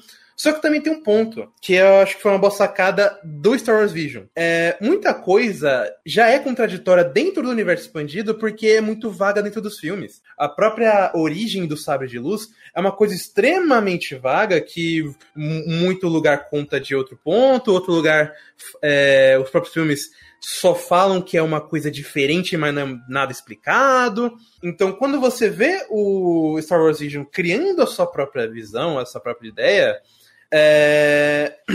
É, me chamou muita atenção, ainda mais pelo toque nipônico e diferente que os estúdios deram, principalmente o Trigger, que eu vi Promer de novo, é só isso. É, mas o que mais me chama a atenção em Star Wars Vision foi justamente o fato de que ele quis construir o seu próprio. O mesmo do colorido, que eu achei o mais fraco, o negócio da bandinha, ele quis criar um, um, um texto próprio, usando algumas, algumas lores do que a gente tinha do próprio, do próprio universo e aproveitou para fazer o dele. Ele não ficou nessa de, ah, vamos focar nos, nos rebeldes que a gente nunca falou, mas que você deve com certeza gostar. Vamos falar de outro momento da família Skywalker que vocês com certeza devem gostar. Não, eles foi e pegou e fez o diferente e fez o próprio e como o dele, todos os episódios querendo não são interessantes. Mesmo que ah, esse aqui não é tão, ele não tem um mundo tão rico ou esse os personagens são meio foda-se, mas eles ainda têm a sua própria essência e a sua própria dinâmica de contar essa história, mesmo quando até são estúdios repetidos, que o Trigger fez dois e o Science fez dois, e esses dois ainda são diferentes de si próprio. Isso é ótimo. Tem uma coisa que eu achei interessante, é, que eu não criei nenhum paralelo entre os episódios em si, porque eu sabia que seriam experimentações completamente diferentes uma da outra, mas você me levantou um alerta interessante, e eu não sei se isso é por conta do Star Wars ou é sobre esse projeto. É, muitos dos elementos utilizados em âmbito de nomenclaturas ou simbolismos, eles têm uma pegada muito próxima uma da outra, onde o próprio simbolismo de um respalda em outro. Quando ele referencia a um, a um Jedi, a um Sith, a um sabre de luz, a, a República ou alguma coisa que esse elemento ele é muito bem respaldado, ou não sei o quanto ele é respaldado e o quanto foi con, é, contra, é, contradito ao longo da série, ele me tem uma forma de contar esse elemento muito muito coerente comparando um com o outro, sabe? Se você pega um Sith de uma história e comparar com um Sith de outra, não é a mesma coisa, mas a intenção é muito parecida. É, obviamente, por exemplo, você pega no primeiro do Ronin, que é um Sith lutando contra o outro, o fato de um Sith estar contando, é, lutando contra o outro tem um peso não dito, tem um peso meio que entendido ou subentendido pelo próprio conceito do Sith que é apresentado em outros episódios. Então, meio que ele amarra, faz uma rima temática em todos esses conceitos. Ou o sabre de luz, a importância do sabre de luz, ou o início ou o final de uma era de, um, de, de sabres de luz e da utilização deles. Ele é sempre muito colocado e muito respaldado com essa importância. E ele sempre tem uma relevância no uso do seu poder, ou ele representa esse ponto de força. Esse ponto que outros guerreiros, outros heróis ou vilões, se não tiver, eles perdem esse valor. Uh, por exemplo, num talvez um dos melhores episódios, tal, ou o melhor episódio, que é o episódio da Lupe, que é aquela garota coelho, isso é muito bem representado. Quando você tem ela com um sabre de luz e outras armas en- enfrentando, ou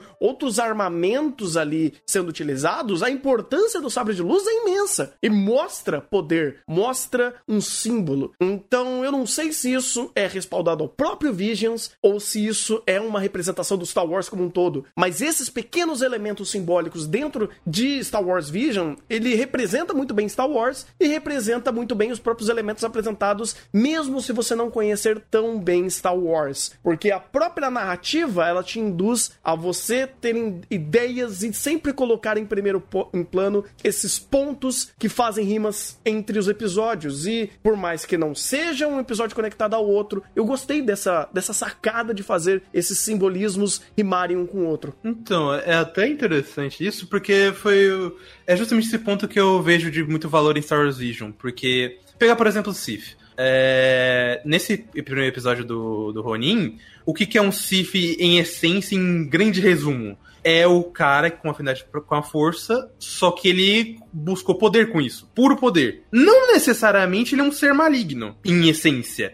Tanto que o próprio Ronin, o que mais busca poder e se testar do que um Ronin? Então eles aproveitam dessa ideia e dessa, é, e desse, dessa brecha completamente esburacada que Star Wars adora fazer para criar a sua, própria, a sua própria visão e a sua própria ideia.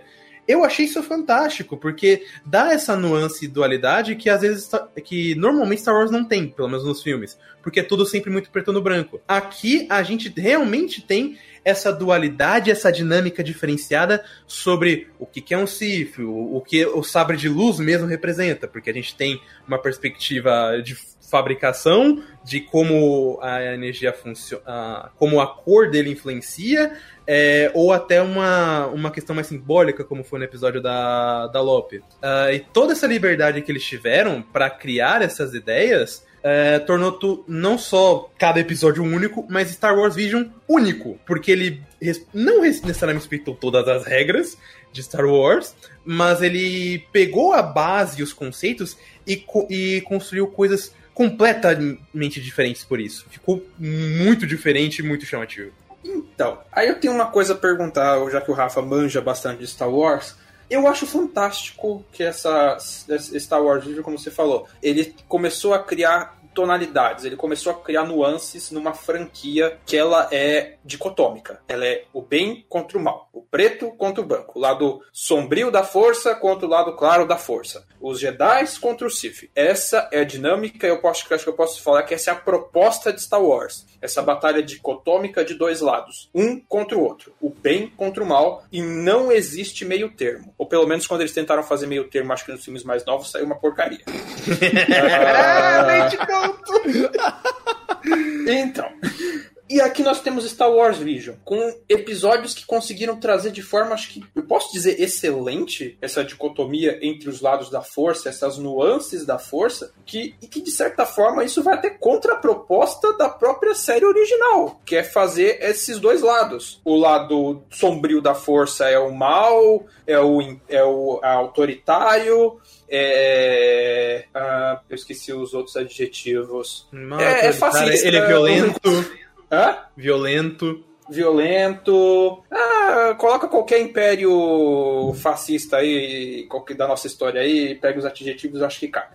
Ah, e você tem o lado claro da força, que representa a bondade, que representa todas as coisas boas, e aí vai. E você tem esses personagens, essa dicotomia que é a propósito de Star Wars. E Star Wars Vision tentou trazer nuances disso, eu achei ótimo, só que, de novo, isso vai meio contra a própria proposta de Star Wars, não vai? vai em certos pontos. Porque é aquilo, não só nos filmes mais recentes, mas a- até a, a parte dos prequels, ele, ele tentou i- ino- inovar criando justamente a, a- a queda de um, de um Jedi para o Sith, que é no caso do Anakin. Então, ele tenta, mas normalmente ele acaba indo até pra, pra essa ideia mesmo, de é o preto no branco. Ele não faz o tom, mas ele faz a troca de lado. Porque, tipo, É. é- é, vai, é, ainda continua dicotômico, não sei se essa palavra existe, mas ainda mantém a dicotomia, mas não faz esses tons de cinzas que, por exemplo, Visions apresentou em certos episódios e são excelentes. E muitos deles, às vezes, tipo, eu não tinha reparado, inclusive, sobre isso. Que o próprio episódio da Trigger, né, o, o do Promare, vamos dizer assim, é sobre isso. É, pô, beleza, a gente vai destruir um planeta. Nós temos esse poder de destruição. Mas esse poder vai destruir a minha irmã. Eu não vou, eu não vou aceitar esse poder. E a- os dois lados que estavam, né, tipo, lutando para a destruição, um pensou, não, eu não quero. Não, não acho certo. Não é dessa forma. Eu vou gastar, eu, eu vou perder o- a minha própria humanidade ou perder ao meu ente querido para fazer isso daí. Eu não quero. Então ele começa a retrucar, a racionalizar sobre essa caixinha do mal, vamos dizer assim. Em outros episódios que são pro outro lado também, o episódio do, do Tobio lá, o episódio que é uma referência fantástica a Astro Boy, é isso. Pô, o herói, o, o Jedi, esse sonho de eu me tornar esse grande herói, esse símbolo da paz. Tá, mas isso vem carregado a um monte de responsabilidade e o fato de você ser isso ou você querer isso tem um preço. Isso tem um valor, isso tem um peso, isso tem uma carga negativa, isso te fez com- é, é, te fez perder coisas, né? Então é bom, é bom que existam essas conversas existam essas comparações e essas trocas é, de perspectiva do próprio bem e mal que Star Wars, como vocês falaram, a série tenta propor. Ah, não sei como isso é fun- como funciona nas obras normais de Star Wars, mas aqui em Visions, como o Rafa fez a piada sem querer, é a visão de Star Wars. É a visão japonesa de Star Wars. Exatamente. E funcionou, hein, cara. Que Funcionou. que pacote de experiências, cara. Porque quando você tem um anime curto, uma experiência curta, né? Uma curta-metragem, você precisa criar um senso de começo, meio e fim muito rápido. Você precisa ser muito eficiente em usar esses elementos para você apresentar personagem, mundo, contexto, trama, conflito e conclusão. E é, são dificuldades que eu gosto muito de ver em obras menores, porque eles precisam ser muito eficientes em fazer isso. Como é, Yoro no Kuni, é, o da. hum, aquela animação da Aimer. Sim. É, Yoro no Kuni foi um dos animes curtos dessa temporada que, apres- que apresentou proficiência nisso também. Eu preciso contar uma história, eu vou usar muito de simbolismos para veicular uma série de passagens para isso ter valor e isso ser mais efetivo. Em Star Wars Vision, a mesma coisa, só que com um, um âmbito de riqueza em construir um pequeno universo para contar aquela história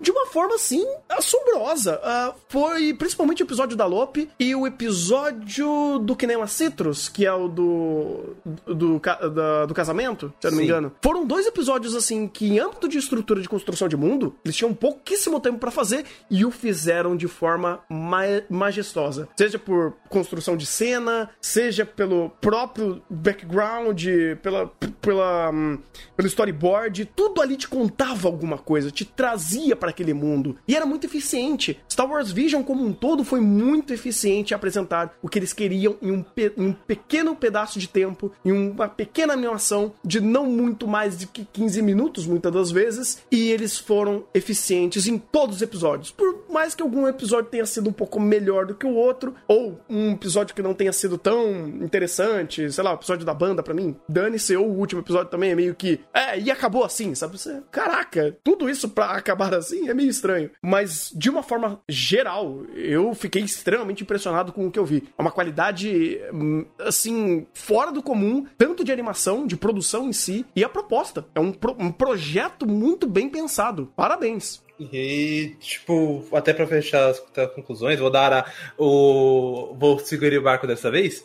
É, toda a forma que eles fizeram, até justamente pra ser um episódio diferente, uma staff completamente diferente, é um anime que você pode não conhecer Star Wars, mas você vai se interessar. E eu gosto como eles fecham a história meio que do nada em todos, como se fosse num filme.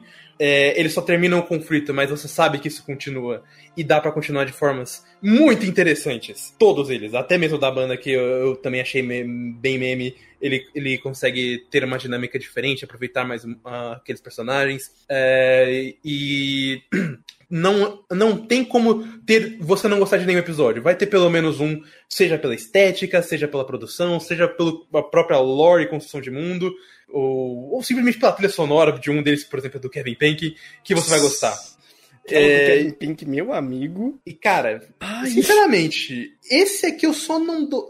Eu posso dar 10 pela ideia, mas eu, eu vou acabar dando 9 só porque eu não, aprove... eu não gostei de, todo... de ela completamente, por causa da banda. Mas só pela ideia e pelo significado dela, é um 10 fácil, e principalmente pelo aproveitamento.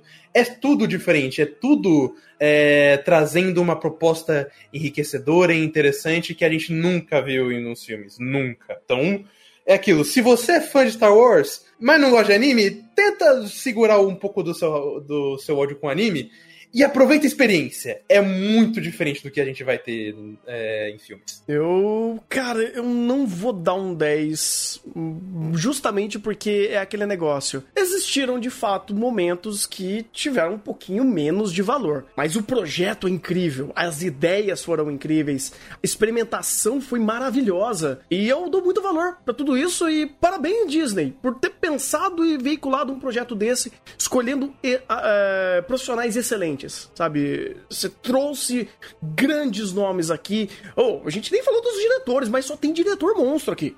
E muito diretor, inclusive, que nunca fez nada. O diretor do próprio Dalop, ele não, nunca dirigiu nada na vida, mas ele, por exemplo, é o animador único que fez a indie inteira de Jujutsu, aquela da dança. Uhum. O, o episódio do que faz referência ao Toboy foi feito por uma equipe praticamente estrangeira. O, a- acho que é Adriel Hans, eu esqueci o nome dele, mas ele é espanhol. Olha só, um, um- alguém que não é do Japão fazendo uma puta referência dessa pra um dos maiores pilares do Japão. Fantástico, fantástico. Ah, mas assim, foi um, um Team louco, cara. Porque, cara, você pega, por exemplo, o episódio do Geno. Cara, Geno Studio fazendo aquele nível de animação, a gente nunca viu. A gente nem sabia que eles conseguiam fazer um negócio desse. Pois e olha. é. Não, é que é justamente por isso também. Olha também o puta animador que tava ali pra ajudar, né, irmão? Pois é. Mas eu tive um sentimento muito parecido com, por exemplo, eu tenho com o Jojo. Ah, mas no caso, isso aqui é a staff perfeita. Os caras tinham um bom orçamento, tinham. Até porque Star Wars, Disney. durr. tinha uma, um- uma galera que curtia e fez um monte de referências. Tanto que eu acho que o episódio.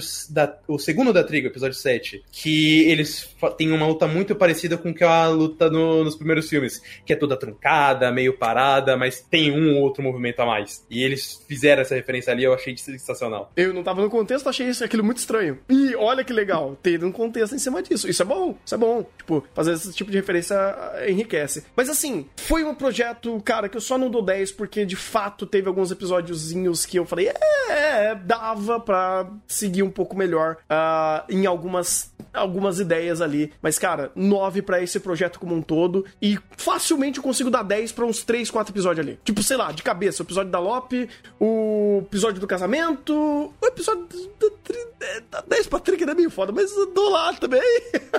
Ah, eu, eu dou. E do sabe um que eu dou 10? É. O do. O do Ronin. O do Ronin, o do Ronin eu dou 10. Fácil, fácil, fácil. Bem, tem que dar nota, né? Sim, sim. É. Vamos lá. Já- já- co- começamos pelo- pela, pela nota, depois pela justificativa. 8. Não, 8 não, desculpa, 9. Ah, porque ah, eu não sou um grande conhecedor da franquia Star Wars, mas eu tenho algum apreço por ela. Porque, vai, infância, início de adolescência, quando assisti os primeiros filmes, eu gostei bastante. E é aquela coisa, né? Aquele ícone da cultura pop, que, querendo ou não, você gostando ou não de Star Wars, as, quer dizer, as referências elas aparecem quando você consome produtos da cultura pop. E, que- eu, eu gostei, eu, eu tenho algum apreço, algum carinho por Star Wars. E ver como essas, essa, essa minissérie, esses curtas, me trouxeram uma coisa a mais de Star Wars, a dicotomia, que é uma coisa que pouca. A, a, a nuance, quebrando essa dicotomia que é tão presente em Star Wars, e agora nesses negócios trouxe nuance, que é uma coisa que a gente não tinha, e fazendo isso bem. Ah, essa questão de, vo- de ver diferentes universos, diferentes locais, diferentes tempos dessa, dessa saga que é Star Wars. Então, todo começo de filme num, num universo, num lugar muito distante, numa galáxia muito distante, e você e essa minissérie me mostra vislumbres desses lugar, desse lugar distante, que é, que é vivo, que tem um planeta ali que tem uma questão X, tem outro lugar ali que a Terra tá toda desolada, tem um cientista tentando, tentando recuperar tudo. E eu tenho essas mini histórias que eu acho que enriquecem bastante esse universo. E apesar de algumas mais fortes, outras mais fracas, não ser tudo excepcionalmente bom, excepcional, tem muitas coisas boas. E como vocês falaram da, da excelente equipe de produção, eu acho que eu posso dizer que a Disney fez um favor de dar liberdade para os estúdios fazerem muita coisa. Então, você teve boas referências a Star Wars, mas referências a coisas de animes. Então, você teve, ah, vai, o, o episódio é, que pro- com quase com certeza é mais fraco, que é o da, da, da banda, veio do estúdio colorido, que é o estúdio que a gente vê fazer. Que eu acho que o melhor anime que ele fez foi o anime de Idol, né? Foi o. Esqueci quem foi. Na real, o Colorido, ele normalmente não faz anime de temporada, mas ele faz umas coisas com produção do caralho, tipo Burn the Witch, o Twilight Wings, o Mas Penguin de Highway anime mesmo. de, anime de temporada ele fez um que era de Idol, não foi? Hum, tô que eu caçando aqui, cara, mas eu não tô pegando, não. Né, Ah, acho então minha que memória me trollou completamente. É, talvez você tenha pego um outro aí. É, é. É, É, Mas, mas, o- mas o mais meme é o Burn the Witch, não se preocupe. É, mas não é nem culpa deles, né, inclusive. Que Não, não, eles que fizeram com, com Twilight Wings, puta que pariu, né, velho? É, é, é, verdade. Mas que seja. ah, esquece essa última parte do estúdio colorido, mas voltando à questão. Que eles deram, eles deram independência para os estudos contarem as suas histórias, as suas versões e os seus mundos de Star Wars e dá pra sentir a identidade dos estúdios ali. Então você vê, você vê a Trigger tá, tem aquele episódio que tá, não parece Trigger, mas o primeiro você vê Trigger, você vê a, a reedição de Promare em Star Wars. Citrus com Kevin Payne ali, acho que dá pra dizer que é, dá pra lembrar a ambientação de Made in Abyss. Nossa, total. Então, você tem as identidades ah, e você tem esse projeto que provavelmente deu muito certo por causa disso, né? Deixa o povo trabalhar e fazer as coisas direito, que eu acho que as coisas funcionam bem e dá, e dá certo. Ah, e, e é nesse sentido que eu fico com 9. É um conjunto de histórias muito, muito boa, individuais por si, algumas mais mais fracas, outras mais fortes, mas individualmente são tem alta qualidade. Trouxe elementos novos para a franquia e uma expansão de universo que provavelmente não vai ser continuada, mas que eu acho muito saudável. E até uma atualização de temas aqui finalizando, que você vê muito dos episódios, pelo menos acho que dois, três deles, vários é, entra nessa questão climática, essa questão ambiental, a dicotomia entre o desenvolvimento e a preservação e o contato com a natureza. Então você tem uma até uma certa atualização de alguns termos, de alguns temas da franquia para debates mais atuais que eu achei interessante. De novo,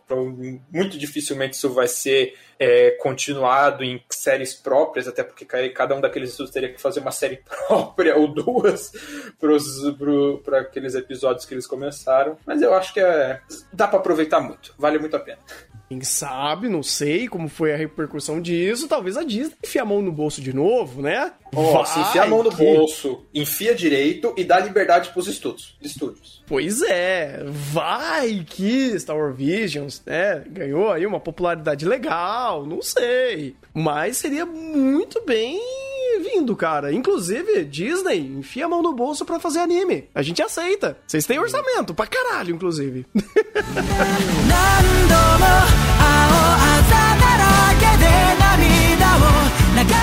Vamos agora pra um dos queridinhos da temporada da galerinha que eu realmente não sei porquê. Mas por algum motivo as pessoas gostaram pra caralho de Tokyo Revengers.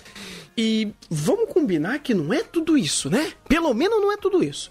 Então, a gente tem aqui o Takemichi, que ele hum, é um garoto que na sua. que quando ele- ele era adolescente, ele era um delinquente.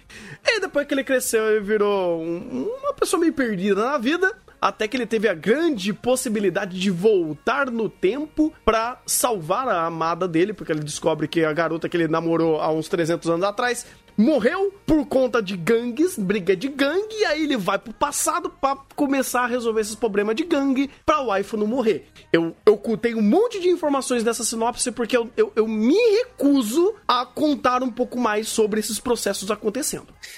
Isso porque você não terminou. Você viu três episódios. Eu vi três episódios, mas eu já não quero nem citar aí. Segura na mão do cunhado e volta. Ah, papai. assim, eu fui até o final porque eu entendo porque alguém gostaria de Tokyo Revengers. Ele tem temática pra porrada, com delinquente. Ele tem é, temática que todo mundo gosta, que é viagem no tempo. Ele tem ah, o estilo de piadinha battle shonístico da galera. E pra finalizar, ele tem o mais fácil. Ele puxa tudo pro emocional. Então, independente, meu Deus, esse diálogo é horroroso. Mas olha como o emocional está sendo alavancado. Olha como a, a- a- esse momento é muito triste do personagem chorando pela trigésima vez na mesma cena. Como isso é emocionante. E Eu falam mal de evangelho por conta disso, hein? Exatamente. É, eu entendo porque alguém.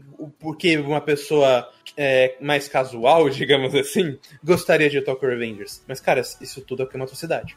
É, não existem diálogos decentes em Tokyo Revengers, todos são péssimos. Não existem personagens é, decentes, interessantes tem um ou outro. Ou com o que inicialmente conseguem mandar bem. O Drake e a Rina são os que de- é um personagem interessante, com uma função simples e que sabe o que está fazendo. Mas a partir da segunda metade, tudo ruim. O arco da, é, da Valhalla, se eu não me engano, é uma completa desgraça. É nível Higurashi, inclusive, de estar acontecendo porque ninguém quer conversar. E todo mundo só quer meter o louco.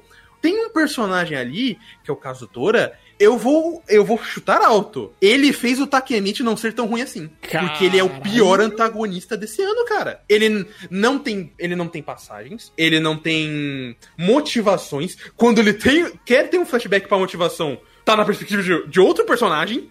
E toda a motivação dele é, e de repente eu quero matar alguém. Por quê? Porque me deu vontade. Porque eu sou revoltado. Porque eu não tenho é, lógica de personagem. Tipo, todas, todo o, o ponto negativo de Tokyo Revengers é que ele quer só puxar pro emocional. Mas quando é pra racionalizar e precisa racionalizar porque eu preciso ter empatia por esse filho da puta, não funciona. É só péssimo. E aí você pensa, produção vai ajudar? Não. Ah, A animação é uma zona. A trilha sonora até que é bacana. O diretor, dependendo do episódio, ele tenta, mas tenta pra caralho, porque se não, se você tira ele trilha sonora, esse negócio é ruim. Mas nem a parte emocional você salva. Tá, deixa eu fazer uma pergunta aqui. Ah, me veio uma analogia na cabeça, eu não sei se faz sentido, porque a gente sabe que o, Takemichi, ele é um péssimo protagonista, não só por ser um péssimo personagem, mas por fazer uma função ruim. E ele tem uma estrutura parecida com o Kaneki de Tokyo. Tipo, o primeiro... Aí eu já não sei se acontece a mesma coisa aqui. No Kaneki, é, no começo da obra, ele serve como um personagem pra ver e absorver o mundo, e depois ele vai ficar, é, obviamente, ele vai ficar triste, vai chorar pra caralho nesse processo, e depois ele vai quebrar e virar o, o Ed Lord fodão que vai dar porrada em todo mundo e resolver a porra toda. Acontece a mesma coisa com o Takemichi? É claro que não. Inclusive, a, o seu- a sua comparação é errada.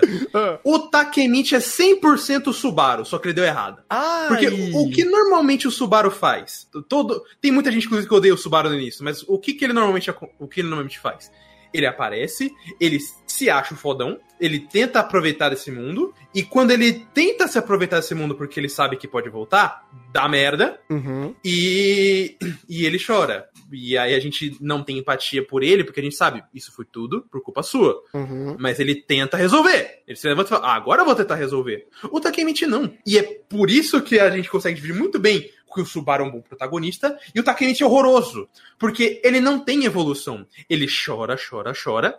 E quando eu vou resolver, ele literalmente fica parado, ver a mesma coisa acontecendo que ele, que ele foi dito que ia, acontecer, mas porque ele estava lá. Existia um elemento que só o Takemichi tinha, graças a ele, que o- os personagens pegaram, não é pela presença dele, é pelo objeto que ele tinha, que resolveu o problema. Nossa, é meio que usar a conveniência da, do efeito borboleta. É. Nossa! E, e, e pra piorar, defendem o Takemichi falando, por sua causa, tudo se manteve. Você é foda. E é meritocracia negativa, porque o personagem literalmente não faz nada. Inclusive, quando é pra fazer alguma coisa, é incrível como ele adora ser emborrecido do tipo. Cara, é, eu tinha que falar com este personagem no dia 3. Ah, mas eu falei com ele no dia, no dia 31. Então tá tranquilo, porque eu já resolvi o problema do dia 3. Aí acontece o problema do dia 3 e ele. Como que está acontecendo o problema do dia 3? Verdade, tinha esse problema, né? Eu, eu até recomendo todo mundo não assistir Tokyo Revengers. Assistam o vídeo do Engine Lobo, porque ele define muito bem as ações de pensamento deste filho da puta deste personagem. De, ah, é verdade, né? Tinha essa porra aí. O que, que eu vou fazer com isso? Ah, nada, não. Eu vou chorar. E todo mundo vai me defender. Inclusive, episódio 8 de Tokyo Revengers é o episódio 18 de ReZero. Escarrado e cuspido. Só que horrível. Meu, porra, porra. Ah, mas, cara, realmente é muito complicado porque, assim, a Tokyo Revengers, ele vende a fantasia da pessoa que tá... não- de novo, não tô criticando quem gosta de Tokyo Revengers, mas ele tem o modo operante de jogar no, no sentimental e no emocional. Isso, em três episódios, deu pra ver com uma clareza enorme. E aí você meio que compra o emocional do personagem, mas é, esse é o ponto. Não é ele fazendo isso bem feito, é ele usando a mesma estrutura pra dizer que e, e para fomentar a empatia, mas a mesma forma que ele tá usando de novo, de novo, de novo, não não soluciona tudo e não funciona ou não deveria funcionar nem de forma empática, porque se você tá vendo o personagem chorando de novo e errando e fracassando de novo e você tendo dó ou achando bom ele tendo, tendo é, esse revés, aí você entra no conceito de causa e consequência. ReZero, como você falou, é um bom exemplo, porque ele monta muito bem isso da forma correta. O Subaru é um personagem que depende muito mais de você, do- da conexão sentimental que você sente por ele, do que do roteiro te, te situar isso. Porque o roteiro vai criar consequências às ações dele, sendo boas ou ruins, ele fazendo merda ou não, ele sendo detestável ou não. Tanto que existe toda uma experimentação de ReZero fazendo isso. Vários arcos o Subaru, por mais que respeitando algumas estruturas do próprio roteiro dele, ele experimentando coisas diferentes e agindo de formas diferentes. Sendo babaca, escroto, sendo legal, sendo um, um, um, um lunático, querendo ser revoltadinho, Egoísta. egoísta. Mas tudo isso você sente. São sentimentos que transpassam o personagem. Aqui, pelo pouco que eu vi, eu não senti isso nem do Takemichi nem de ninguém. Não, inclusive é aquilo, todo mundo fala, ah, mas o Takemichi é o maior problema. Não, porque se você remove ele, o... muitos dos problemas, principalmente de diálogo, permanecem. Caraca, a gente é amigo há anos, mas esse problema todo está sendo gerado porque vocês não, vocês não querem conversar por algum motivo. Inclusive, por algum motivo, ele quer de- deixar o- um cara hiper aleatório ser comandante da gangue por algum motivo. Ah, mas e por que você não conversa? Mas eu sou amigo dele há anos, foda-se! Cara, não tem progressão, não tem motivação. E o mínimo que uma história, até como essa que tem que ser emo- muito emotiva, é motivação, por mais besta que seja. Eu entendo, por exemplo, quando um personagem em Tokyo Revengers me chega e me fala: é, eu só queria que a gente fosse. é, que o- os fundadores da Toman estivessem juntos, porque é um elemento emocional, beleza. Mas o- isso não justifica você não querer conversar. E ainda querer trair a porra do teu grupo, irmão! Porque sim! A coisa Tipo, mais. é. Tipo, é pra até fechar. Ahn, eu, eu- o Tokyo Revengers, ele é o exemplo mais esdrúxulo é, do tipo de obra que faz sucesso. Porque ele não tem preocupação nenhuma com seu roteiro. Nenhuma. Ele esquece passagens o tempo todo. A própria produção dele é horrorosa, mas porque ele tem elementos que todo mundo gosta e que, querendo ou não, são atrativos. Até a própria temática de, de delinquente é mal usada, mas é uma boa sacada em quesito mercadológico, porque é uma coisa que pouca gente vê, pouca gente se interessa. E ver neste cenário que ainda é propício pra porrada, chama atenção pra caralho. Todo mundo quis ver. Ah, Inclusive, vamos lembrar que, querendo ou não, a gente teve um- uma primeira impressão de Tokyo Revengers, onde até você você e o Igor estavam. Sim. Então, querendo ou não, ele chama atenção. Mesmo, obviamente, sendo mal feito. É engraçado que de tudo isso que você falou, um dos maiores problemas iniciais que é a viagem no tempo e estrutura, ele meio que nem ele sobressai, obviamente, mas ele é só uma consequência de tudo, de tudo que, de, que é de ruim em âmbito de interação e causa consequência e motivação de personagem. Porque até a, a própria viagem, que por mais cagada que possa ser, ela poderia ser um bom recurso de roteiro pra simplesmente só estabelecer essas situações. E, como você falou, o roteiro não, não se preocupa com isso. E é mais um ponto negativo aqui. E, no final, é aquilo. Como eu falei, DAT tá juntinho de Tokyo Revengers, então um dois pra você. Ah, e eu acho que eu só não dou até menos. Porque o 5 segundos, né, o DAT, ele foi um completo escorregador. Foi do céu in- do purgatório ao inferno, porque nunca teve céu, muito rápido. Aqui foi pro inferno, mas chegando no final, é, eu não sei se era eu que estava anestesiado depois de 24 episódios, ou o fato de que chegou um momento que eu tive que beber para aturar esta merda. Eu não tô brincando. É, os- o anime só começou a ficar sem graça. Ele só começou a. Ah, não, a, a gente tem que ter 24 episódios. Vamos fechar, jogar um, um monte de diálogozinho besta, uns momentos de comédia romântica que não tem absolutamente nada a ver. E um final muito do esquisito. Tipo, e- chega um momento que ele realmente parou de ser péssimo, ele é só qualquer coisa.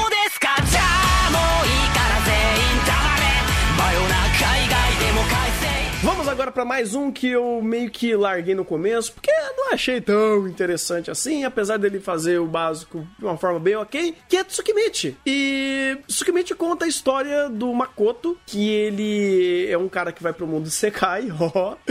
e ele é basic, ele é convocado por causa de uma deusa, ele ia fazer uma missão, a deusa achou ele feio e falou: "Não, não quero você aqui. Vai pro mundo". E aí ele vai pra lá, ganha uns, ele já tem alguns poderes bacanas porque um outro deus deu uns poderes ele e a história segue dele começando a conhecer um pouco mais desse mundo, adquirindo aliados, entendendo mais esses problemas. Não é muito longe disso. Eu tô fazendo de cabeça a sinopse. Não, é isso aí mesmo. Ah, Então tá certo. Basicamente, ah, é um mundo onde todo mundo é bonito, ou pelo menos é aquele, aquele bonito meio bichoujo de anime, sabe? Sei, sei. É, e ele e o nosso protagonista é meio rechonchudo, ele entre aspas é meio feio. Bote aspas nisso, tá? É, bote muitas E daí aspas. você tem uma deusa narcisista pra caraca que olha pra ele e fala: Não, você é feio, não gostei de você, vai pro mundo dos demônios. Ele vai pra lá e ele ganha, ele ganha as bênçãos de outros deuses, ele fica overpower pra caraca. E ele tem ele outro protagonista de Shekai Shitado que junta seu harém e, e vai defender o mundo. E ele overpower pra caramba. E você já conhece essa história que tá em 30 mil Isekais da vida. Ele é literalmente só mais um. Sim, mas, pelo menos, ah, em alguns pontos aqui, ele consegue ser um pouco divertidinho. Personagem feminina, padrão de, de Sekai, aquele harém. Harém entre aspas, porque aqui, considerando o tanto de oportunidade que podia ter, até que tá limitado. Tá limitado a duas, no máximo três. O negócio podia ter expandido bem mais. Já é um começo. Já é um começo. Conta a porquinha pra ser três? Não, não, é outra. É outra. ah, ok. Então não teremos a Saori porquinha. Waifu. A porquinha virou administradora da vida inteira. Inclusive, isso é uma coisa que eu acho interessante. Porque no desenvolvimento de personagens, você tem o, o protagonista overpower que pode, teoricamente, vencer todo mundo no poder, que ele tem que ter, vencer, ele tem que vestir uma porrada de anéis que drenam o poder dele, porque a simples presença dele é tão avassaladora quanto não sei quantos lords demônios, e você sabe essa coisa de lord pra caraca. Ao mesmo tempo, a personalidade das, dos personagens à volta dele é minimamente interessante. Você tem essas personagens que querem dar pro protagonista, mas ao mesmo tempo tem alguma autonomia, elas têm vontade própria, elas têm os seus seus momentos de tomada de decisões e você tem até uma piada recorrente no anime do protagonista ficar à mercê das vontades delas. Então uma se vicia, um- as duas viram otaku, cada uma com um tipo de otaquice diferente e o protagonista tem que se virar pra para satisfazer os desejos otakus delas. Ah, de uma forma não tão ruim quanto eu acho que você tá pensando. Bom, É, E no final é isso. Você vai ver a saga desse cara indo pelo mundo, construindo a sua vilazinha, narrativa simples, trama simples. Ah, tem algumas lutas e animações interessantes. Tem uma coisa que Tsukimichi fez que é fantástico, que a gente não costuma não ver em Sekai, que é peso de morte de personagem, peso de perda. Então, por mais que o protagonista ele é overpower, ele comete alguns erros, isso leva a uma, um acidente e, e perde-se personagens. Ah, não são os personagens principais da história. Não. Mas ele consegue te passar alguma sensação de periculosidade, ele consegue te passar alguma sensação de causa e consequência, de tipo, olha, eu tenho um mundo que os humanos odeiam os monstros. E eu fazer uma vila com os meus amigos monstros para atrair é, aventureiros humanos para eu ganhar dinheiro com comércio, pode não ser uma boa ideia se esses aventureiros, de algum, por algum motivo, ficam fortemente armados. Pessoas podem morrer. Agora, isso em alguns momentos pontuais da obra, tá? Não criem muita expectativa. Porra, Mas já é falar, começo. é, já ia falar, porra, então isso daqui é, é a junção do slime e do overlord de uma forma melhor. Porque querendo ou não, essencialmente é bem isso, mais ou menos a estrutura, né? É, é, só que você tira o edgelordismo, tira bastante do edgelordismo, ainda continua um pouco, mas tira bastante. Uhum. É, você tira a babaquice de alguns personagens ali no meio, você tira a lambeção de bolas dos personagens, porque apesar de você ter um pouco disso, não é tão explícito, então não é como Slime e Overlord, que todos os personagens a todo momento tem que lamber as bolas do personagem de forma extremamente irritante. Então, nossa senhora, o Overlord é, é ridículo. Nossa, overlord Porque- é insuportável, cara. Não, Overlord é insuportável, porque, meu Deus do céu, ele ficou quieto. Isso significa que ele tem um plano, que ele pensou nisso e não sei o que. É idiota. E Slime tá quase chegando lá, hein? Olha, Porra, até onde eu tinha visto já tinha chegado, cara. eu, é, Slime, eu, chupam mais o fêmur do esqueleto do que o- as bolas do Slime. Mas é mais Até mérito de Overlord do que demérito de slime em fazer chupação. Porque, porra, chupam pra caralho. Chupam slime muito. E, cara, isso daí me irrita num nível tão grande. Porque esse tipo de babação de ovo é, um, é uma estrutura narrativa que muitos secais usam pra, porque é preguiçoso pra caralho, sabe? Então, assim, ah, vou criar empatia com o personagem. Vou usar esses, essa fórmula narrativa pra facilitar a introdução de personagem, pra facilitar a construção de nivelamento de poder, pra facilitar a, a, a interação de personagem. De fazer interação, pô, pra hum, fazer aquele personagem existir e ser importante pra inflar o cast de personagem. É um estilo, é uma técnica narrativa, cara, que eu não sei porque ainda fazem, né? Porque o pessoal gosta do self-insert, mas enfim. É, basicamente por isso. Aqui, pelo menos, esse self-insert tá um pouco menos idiota e um pouco menos irritante. Um pouco não, você, você, vou ser bem sincero, tá bem tolerável, tá até legal. Você cara. Porque, vai, é aquela coisa, não espere o masterpiece. Você vai ter aqui o basicão bem feito. Personagem, ele vai fazer a aventura dele. Você gosta do estilo de Sekai, que ele vai ter o. o- no caso aqui é um mini até, até. Vai, três personagens só em 12 episódios. até que tá pequeno. Tá aceitável? E é até coerente. Hã? Tá aceitável no nível que geralmente aparece, né? E é até coerente, as duas estão do lado dele. As duas estão do lado dele, têm personalidade própria. Eu acho isso, eu acho isso importante. Elas têm as suas vontades próprias, elas têm os seus estilos próprios, é que é até interessante. O fato do protagonista ser overpower pra caraca, em alguns momentos cria consequências pra ele, até pra algumas coisas. Ah, apesar de você não sentir ah, sensação de perigo para com o cast principal de personagens, alguns momentos, como eu falei ali, para a vila e para aqueles que estão à volta dele, você sente que pode sim haver sensação de perigo, haver causa e consequência. Algumas piadinhas dele são interessantes, algumas coisas são interessantes. Então é aquela coisa. Dentro do padrão de Sekai que a gente tá vivendo, Tsukimichi tá até um pouquinho acima da régua. Por isso eu até dou um 6 pra ele. Que bom, cara, que bom. Eu, eu só não vi por preguiça mesmo. Eu acho que não tava funcionando muito bem ver em live. Eu vi os dois primeiros episódios, achei ok. né? Eu achei bem okzinho tudo que eu vi. E que bom, cara, porque ah, se ele quer só ser um anime tranquilo, bem mediano em tudo que ele tá apresentando e, sabe, ter as suas qualidades aqui e ali, mas nada muito notório e seguir bem, cara, pra mim isso daí já é um puta de um avanço, isso daí já é uma puta vitória, porque a régua pra Isekai, irmão, tá feia, tá feia. É, então. Entenda esse 6 simplesmente por causa do episódio das consequências de você trazer aventureiros fortemente armados pra vila. Eu, eu Acho justo. Acho Acho que foi justo. um bom episódio. Bom, cara, que bom. Fico feliz por ele. Não acabei não vendo, mas ah, muito do que você falou do começo, dos dois primeiros episódios que eu vi, eu vi muito disso também. Então, se ele manteve essa ideia ah, e seguiu e amadureceu muito disso dentro do limite dele, que bom, que bom. Fico feliz que ele seja uma obra bem ok, tá tudo certo. Não precisa, nem todo anime precisa ser 10, mas também não precisa mirar pra ser um 2, 3. Aí é foda, né? É, é, não, é, é só medio, mediano. Eu diria até um pouco medíocre. Mas tá bom, a tá régua tá baixa. Tá maravilhoso. Porra, que bom, cara, que bom. ABC, ABC, ABC,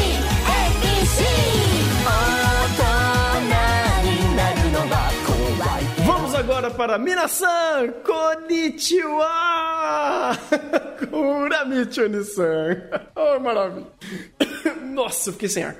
Ah, aqui temos um cast super excêntrico de personagens que faz um programa infantil que provavelmente é dos anos 90, porque o negócio é um caos. Eh, E o nosso protagonista é o Uramichi, obviamente. E ele, vamos dizer assim, é um cara com seus 30 e poucos anos, marombeiro, triste da vida, e faz um trampo assim um pouco abusivo, onde ele tem que se submeter a uma série de situações nesse programa que são um pouquinho assim é, complicadas, assim, né? Que suja um pouquinho o filme, mas tá tudo bem, tá tudo bem. É nada que um pouco de. alguns litros de cerveja, uma boa depressão não cure. Né? E a estrutura do, de Uramichi é basicamente essa: são episódios episódicos, onde a gente vai ver esses personagens é, vivendo uma série de questões cômicas com algumas cutucadas de algumas piadas mais pesadas, algumas críticas sociais e trazendo um pouco dessa brincadeira de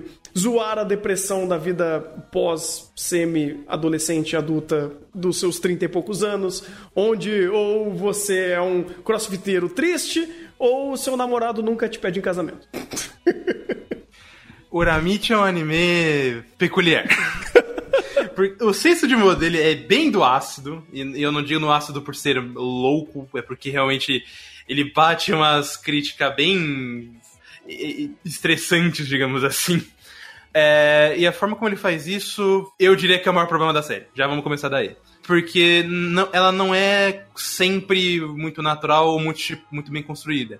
Tem episódios que são bacanas. Tem, o, por exemplo, o, o personagem que é, ele, ele tem dificuldade em criar, então ele vai perguntando os sonhos do- da- das pessoas, independente do quão ruim eles sejam, pra tentar tirar alguma ideia. É, e a forma como ele se desespera e, e cria contato com o Cash é bem bacana.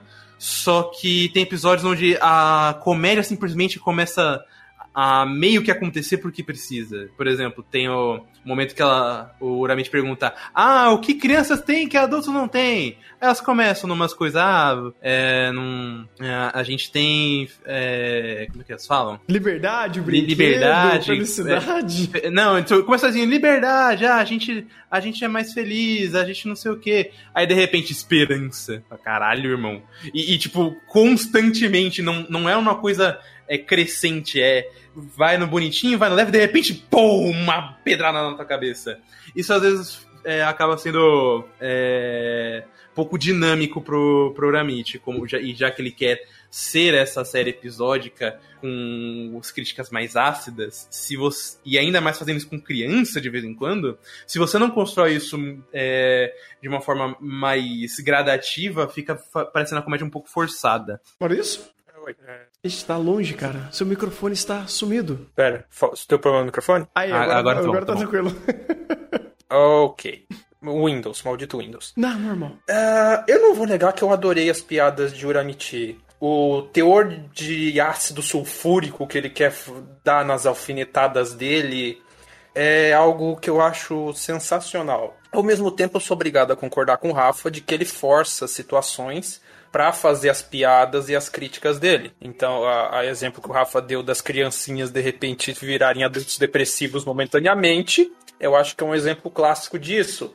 Mas você pode falar isso para diferentes perspectivas, onde a gente tá vendo um anime onde a graça é ver os personagens se ferrando. Assim, a graça é ver a, a desgraça da vida alheia, que é uma desgraça que parafaseia a nossa desgraça. E, e, e- é isso Uramichi Onisan. Ah, Mas tirando esses pontos, eu acho incrível como o anime, apesar de forçar essas situações pela temática, ele acaba tendo um cast meio singular e meio, vou dizer assim, representativo de personagens pra falar o que ele quer falar. Então, representativo pelo menos da parte de vista masculina. A parte de vista feminina é a piada do ela quer casar e o namorado não quer.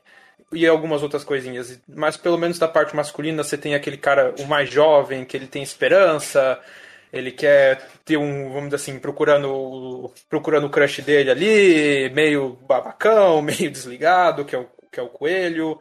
Você tem o Uranite, que é mais velho, que ele já tem mais consciência dos fracassos e acertos da vida dele, ele teve essa estagnação. Você tem o cara que é mais desligadão, que, vamos dizer assim, ele também tá nessa vida meio, meio complicada, mas ele não percebe muito das coisas ao redor dele e vai tocando. Ah, e no- nesse conjunto de estereótipos de personagens, ele vai apresentando essa série de situações para tentar criar empatia com o público. Desde situações de chefe abusivo, situações que reflexões sobre sucesso no trabalho, na vida e tudo mais, que é, é, é, eu, não vou negar, eu adorei. Assim, eu, adoro esses animes que tem acidez de ácido clorídrico ou ácido sulfúrico. Amo, mas isso é gosto pessoal. Eu te entendo, porque eu também gosto bastante desse tipo de anime, tanto que, porra, adoro Sayonara Zetsubou Sensei. E Uramichi, ele literalmente não tem como fazer tudo isso ser melhor. Porque, cara, olha, por mais que o diretor tentou, por mais que ah, os dubladores foram excepcionais e muitas das piadas eram muito vocais, pelo tom, pelas dinâmicas e pela forma que um personagem interagia com o outro. É, Cara, piada do primeiro episódio lá do Mamoru Miano com. Como que era lá? O, O José Pinto de Azevedo. o José Pinto de Azevedo. Inclusive, é uma das poucas traduções que eu agradeço Funimation, porque a- essa adaptação foi genial. Foi maravilhosa. Cara, é tudo isso é 100% dublador. E o texto, obviamente, é do material original que dá a base pra fazer isso. Mas a dinâmica do desenvolvimento dessa piada é 100% do Mamoru Miano.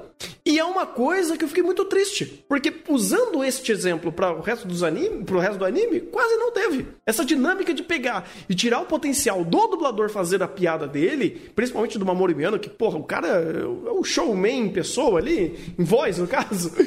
E, e dar essa liberdade de, de sketches que, olha, se não vai ter direção, se não vai ter animação, se não vai ter composição de cena pra fazer esse negócio funcionar, então deixa o dublador, dublador trabalhar, ah, o personagem do próprio Mamoru Miano não foi tão bem, bem utilizado, sabe? A da Nana Mizuki teve lá os seus bons momentos, mas também não foi lá, sabe, muito efetivo em fazer tudo isso. Então até o potencial vocal que tínhamos em vários dubladores maravilhosos que temos aqui, às vezes meio que truncava demais, ou pela própria dinâmica em texto da, da piada, ou por não ter um apoio visual a fazer essas piadas serem muito mais enfáticas, mais dinâmicas e muito melhor apresentadas em seu visual. Querendo ou não, a produção de Uramichi foi fraquíssima. E isso se reflete em tons de piada, em extensão delas, o tempo de tela que elas foram comendo. E isso daí meio que foi tirando o ímpeto de algumas piadas e foi tirando aí o brilhantismo de- até de alguns temas mais ácidos sendo abordados. E eu não vou nem. não sei nem como é o material original, mas pro anime foi pouco. Eu, eu vejo que algumas piadas, alguns episódios demoravam pra passar por conta que as piadas eram longas e eles não sabiam fazer isso daí fluir e fazer o episódio ter mais é, dinâmicas, trocar perspectivas e às vezes era muito a piada pensada pela piada. O, o muito se deve, por exemplo, disso, né, que a gente vê que fica muito mais ao texto mesmo e a ideia do material original para ser transcrita para cá e aí se virem para fazer o negócio funcionar, foi as, as duas ideias da estação de ano, tipo do fazer gravação no frio no inverno e no inverno no frio. Não, fa- fantástico, né, Thunder? Do cal no, no fazer a gravação de- do inverno no calor e a do verão no frio. Isso, meu Deus do céu. E essa daí é ótimo, porque explica muito bem qual é o problema de Uramichi. A piada é longa, pega quase o episódio inteiro, a piada em si não é ruim, mas é uma sketch muito longa que eles não souberam trabalhar toda a dinâmica em cima pra fazer uma apresentação visual muito melhor. E É que também. sabe qual- é o Ah. foda também? Hum. É, aí é- joga muito na costa do diretor. Por quê? Sim. Porque ele é muito bom em fazer quebra de expectativa. Sim. Muitas das piadas, inclusive, do Jurami, são quebra de expectativa pelo que o personagem vai falar. Mesmo que você saiba que ele vai falar algo mais depressivo, a a quebra ainda funciona pela montagem da cena. O problema é, ele só sabe fazer quebra de expectativa. Quando é uma, uma piada mais longa, que não tem essa. é, tem mais do que essa dinâmica, ou até não tem essa dinâmica, a do frio e, e inverno, por frio e, e verão, inverno e quente, por exemplo, mal tem esse, esse tipo de quebra. Então, quando é esse tipo de piada, ele meio que só deixa a cena rolar. A sorte que, por exemplo, se tem algumas sortes, por exemplo, o texto ainda consegue funcionar pela dinâmica da construção e pela temática da piada. Essa do, do local abusivo, por exemplo, da- de trabalho abusivo, já é ótimo.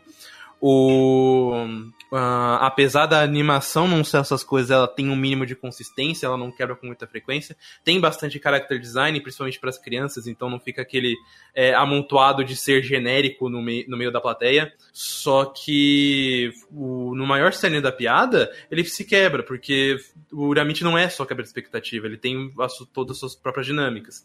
Ou até quando a quebra de expectativa já é dada como fake, como foi no, no caso da- dos últimos episódios episódios. Então, quando você chega nesse tipo de dinâmica, parece que o, o diretor se perde completamente. E aí, é meio que a gente tem que depender puramente do texto para ter e dos dubladores para ter a, a, a piada funcionando, porque senão ela se perde. Pois é, cara, isso meio que tira um pouco do potencial que. Aí, de novo, não sei o quanto o material original ele é bom em fazer isso, mas o anime, cara, pecou bastante em trazer mais dinâmica e dar mais carne, mais vida para essas piadas, fazer um trabalho muito melhor com a própria temática que já era boa pela própria concepção, mas a questão de apresentação e a fluidez dela ser desenvolvida deixava a desejar em alguns momentos, por mais que também eu tenha gostado bastante, mas em âmbito técnico, temo que falar, o Uramite, ele, ele peca bastante. Infelizmente. É muito triste, Queria que ele fosse um anime muito melhor executado, porque as suas piadas, seu contexto tá ali e é de boa qualidade. Mas. É, E até traduz isso na nota, cara. Vou dar um 6 pra ele. Olha só, eu vou dar um pouco mais, eu vou dar um 7,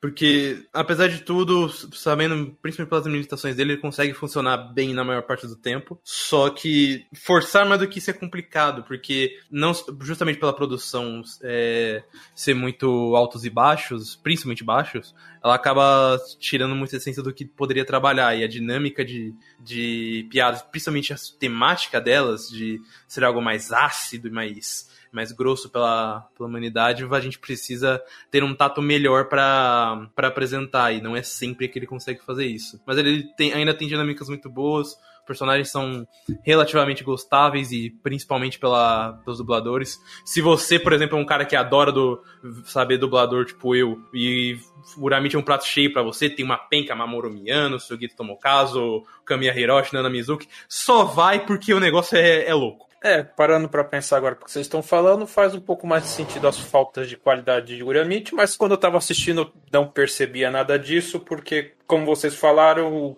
roteiro tancou, é um tipo de, de, de história, os tipos de piada dele são que eu gosto, então, se você também gosta dessas piadas mais ácidas, mais depressivas, digamos assim, e gosta de bons dubladores, eu acho que dá pra relevar parte desses problemas e dessa monotonia de Uramite de ficar repetindo essa piada do contraste, né? De repente quebra, de repente quebra, e você sabe que uma hora ele vai quebrar.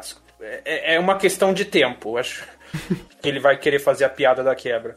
Dito isso, ah, pra mim é um 7. 7,5, 8 quase. Então ficou 7, 7,5, vai. Maravilha.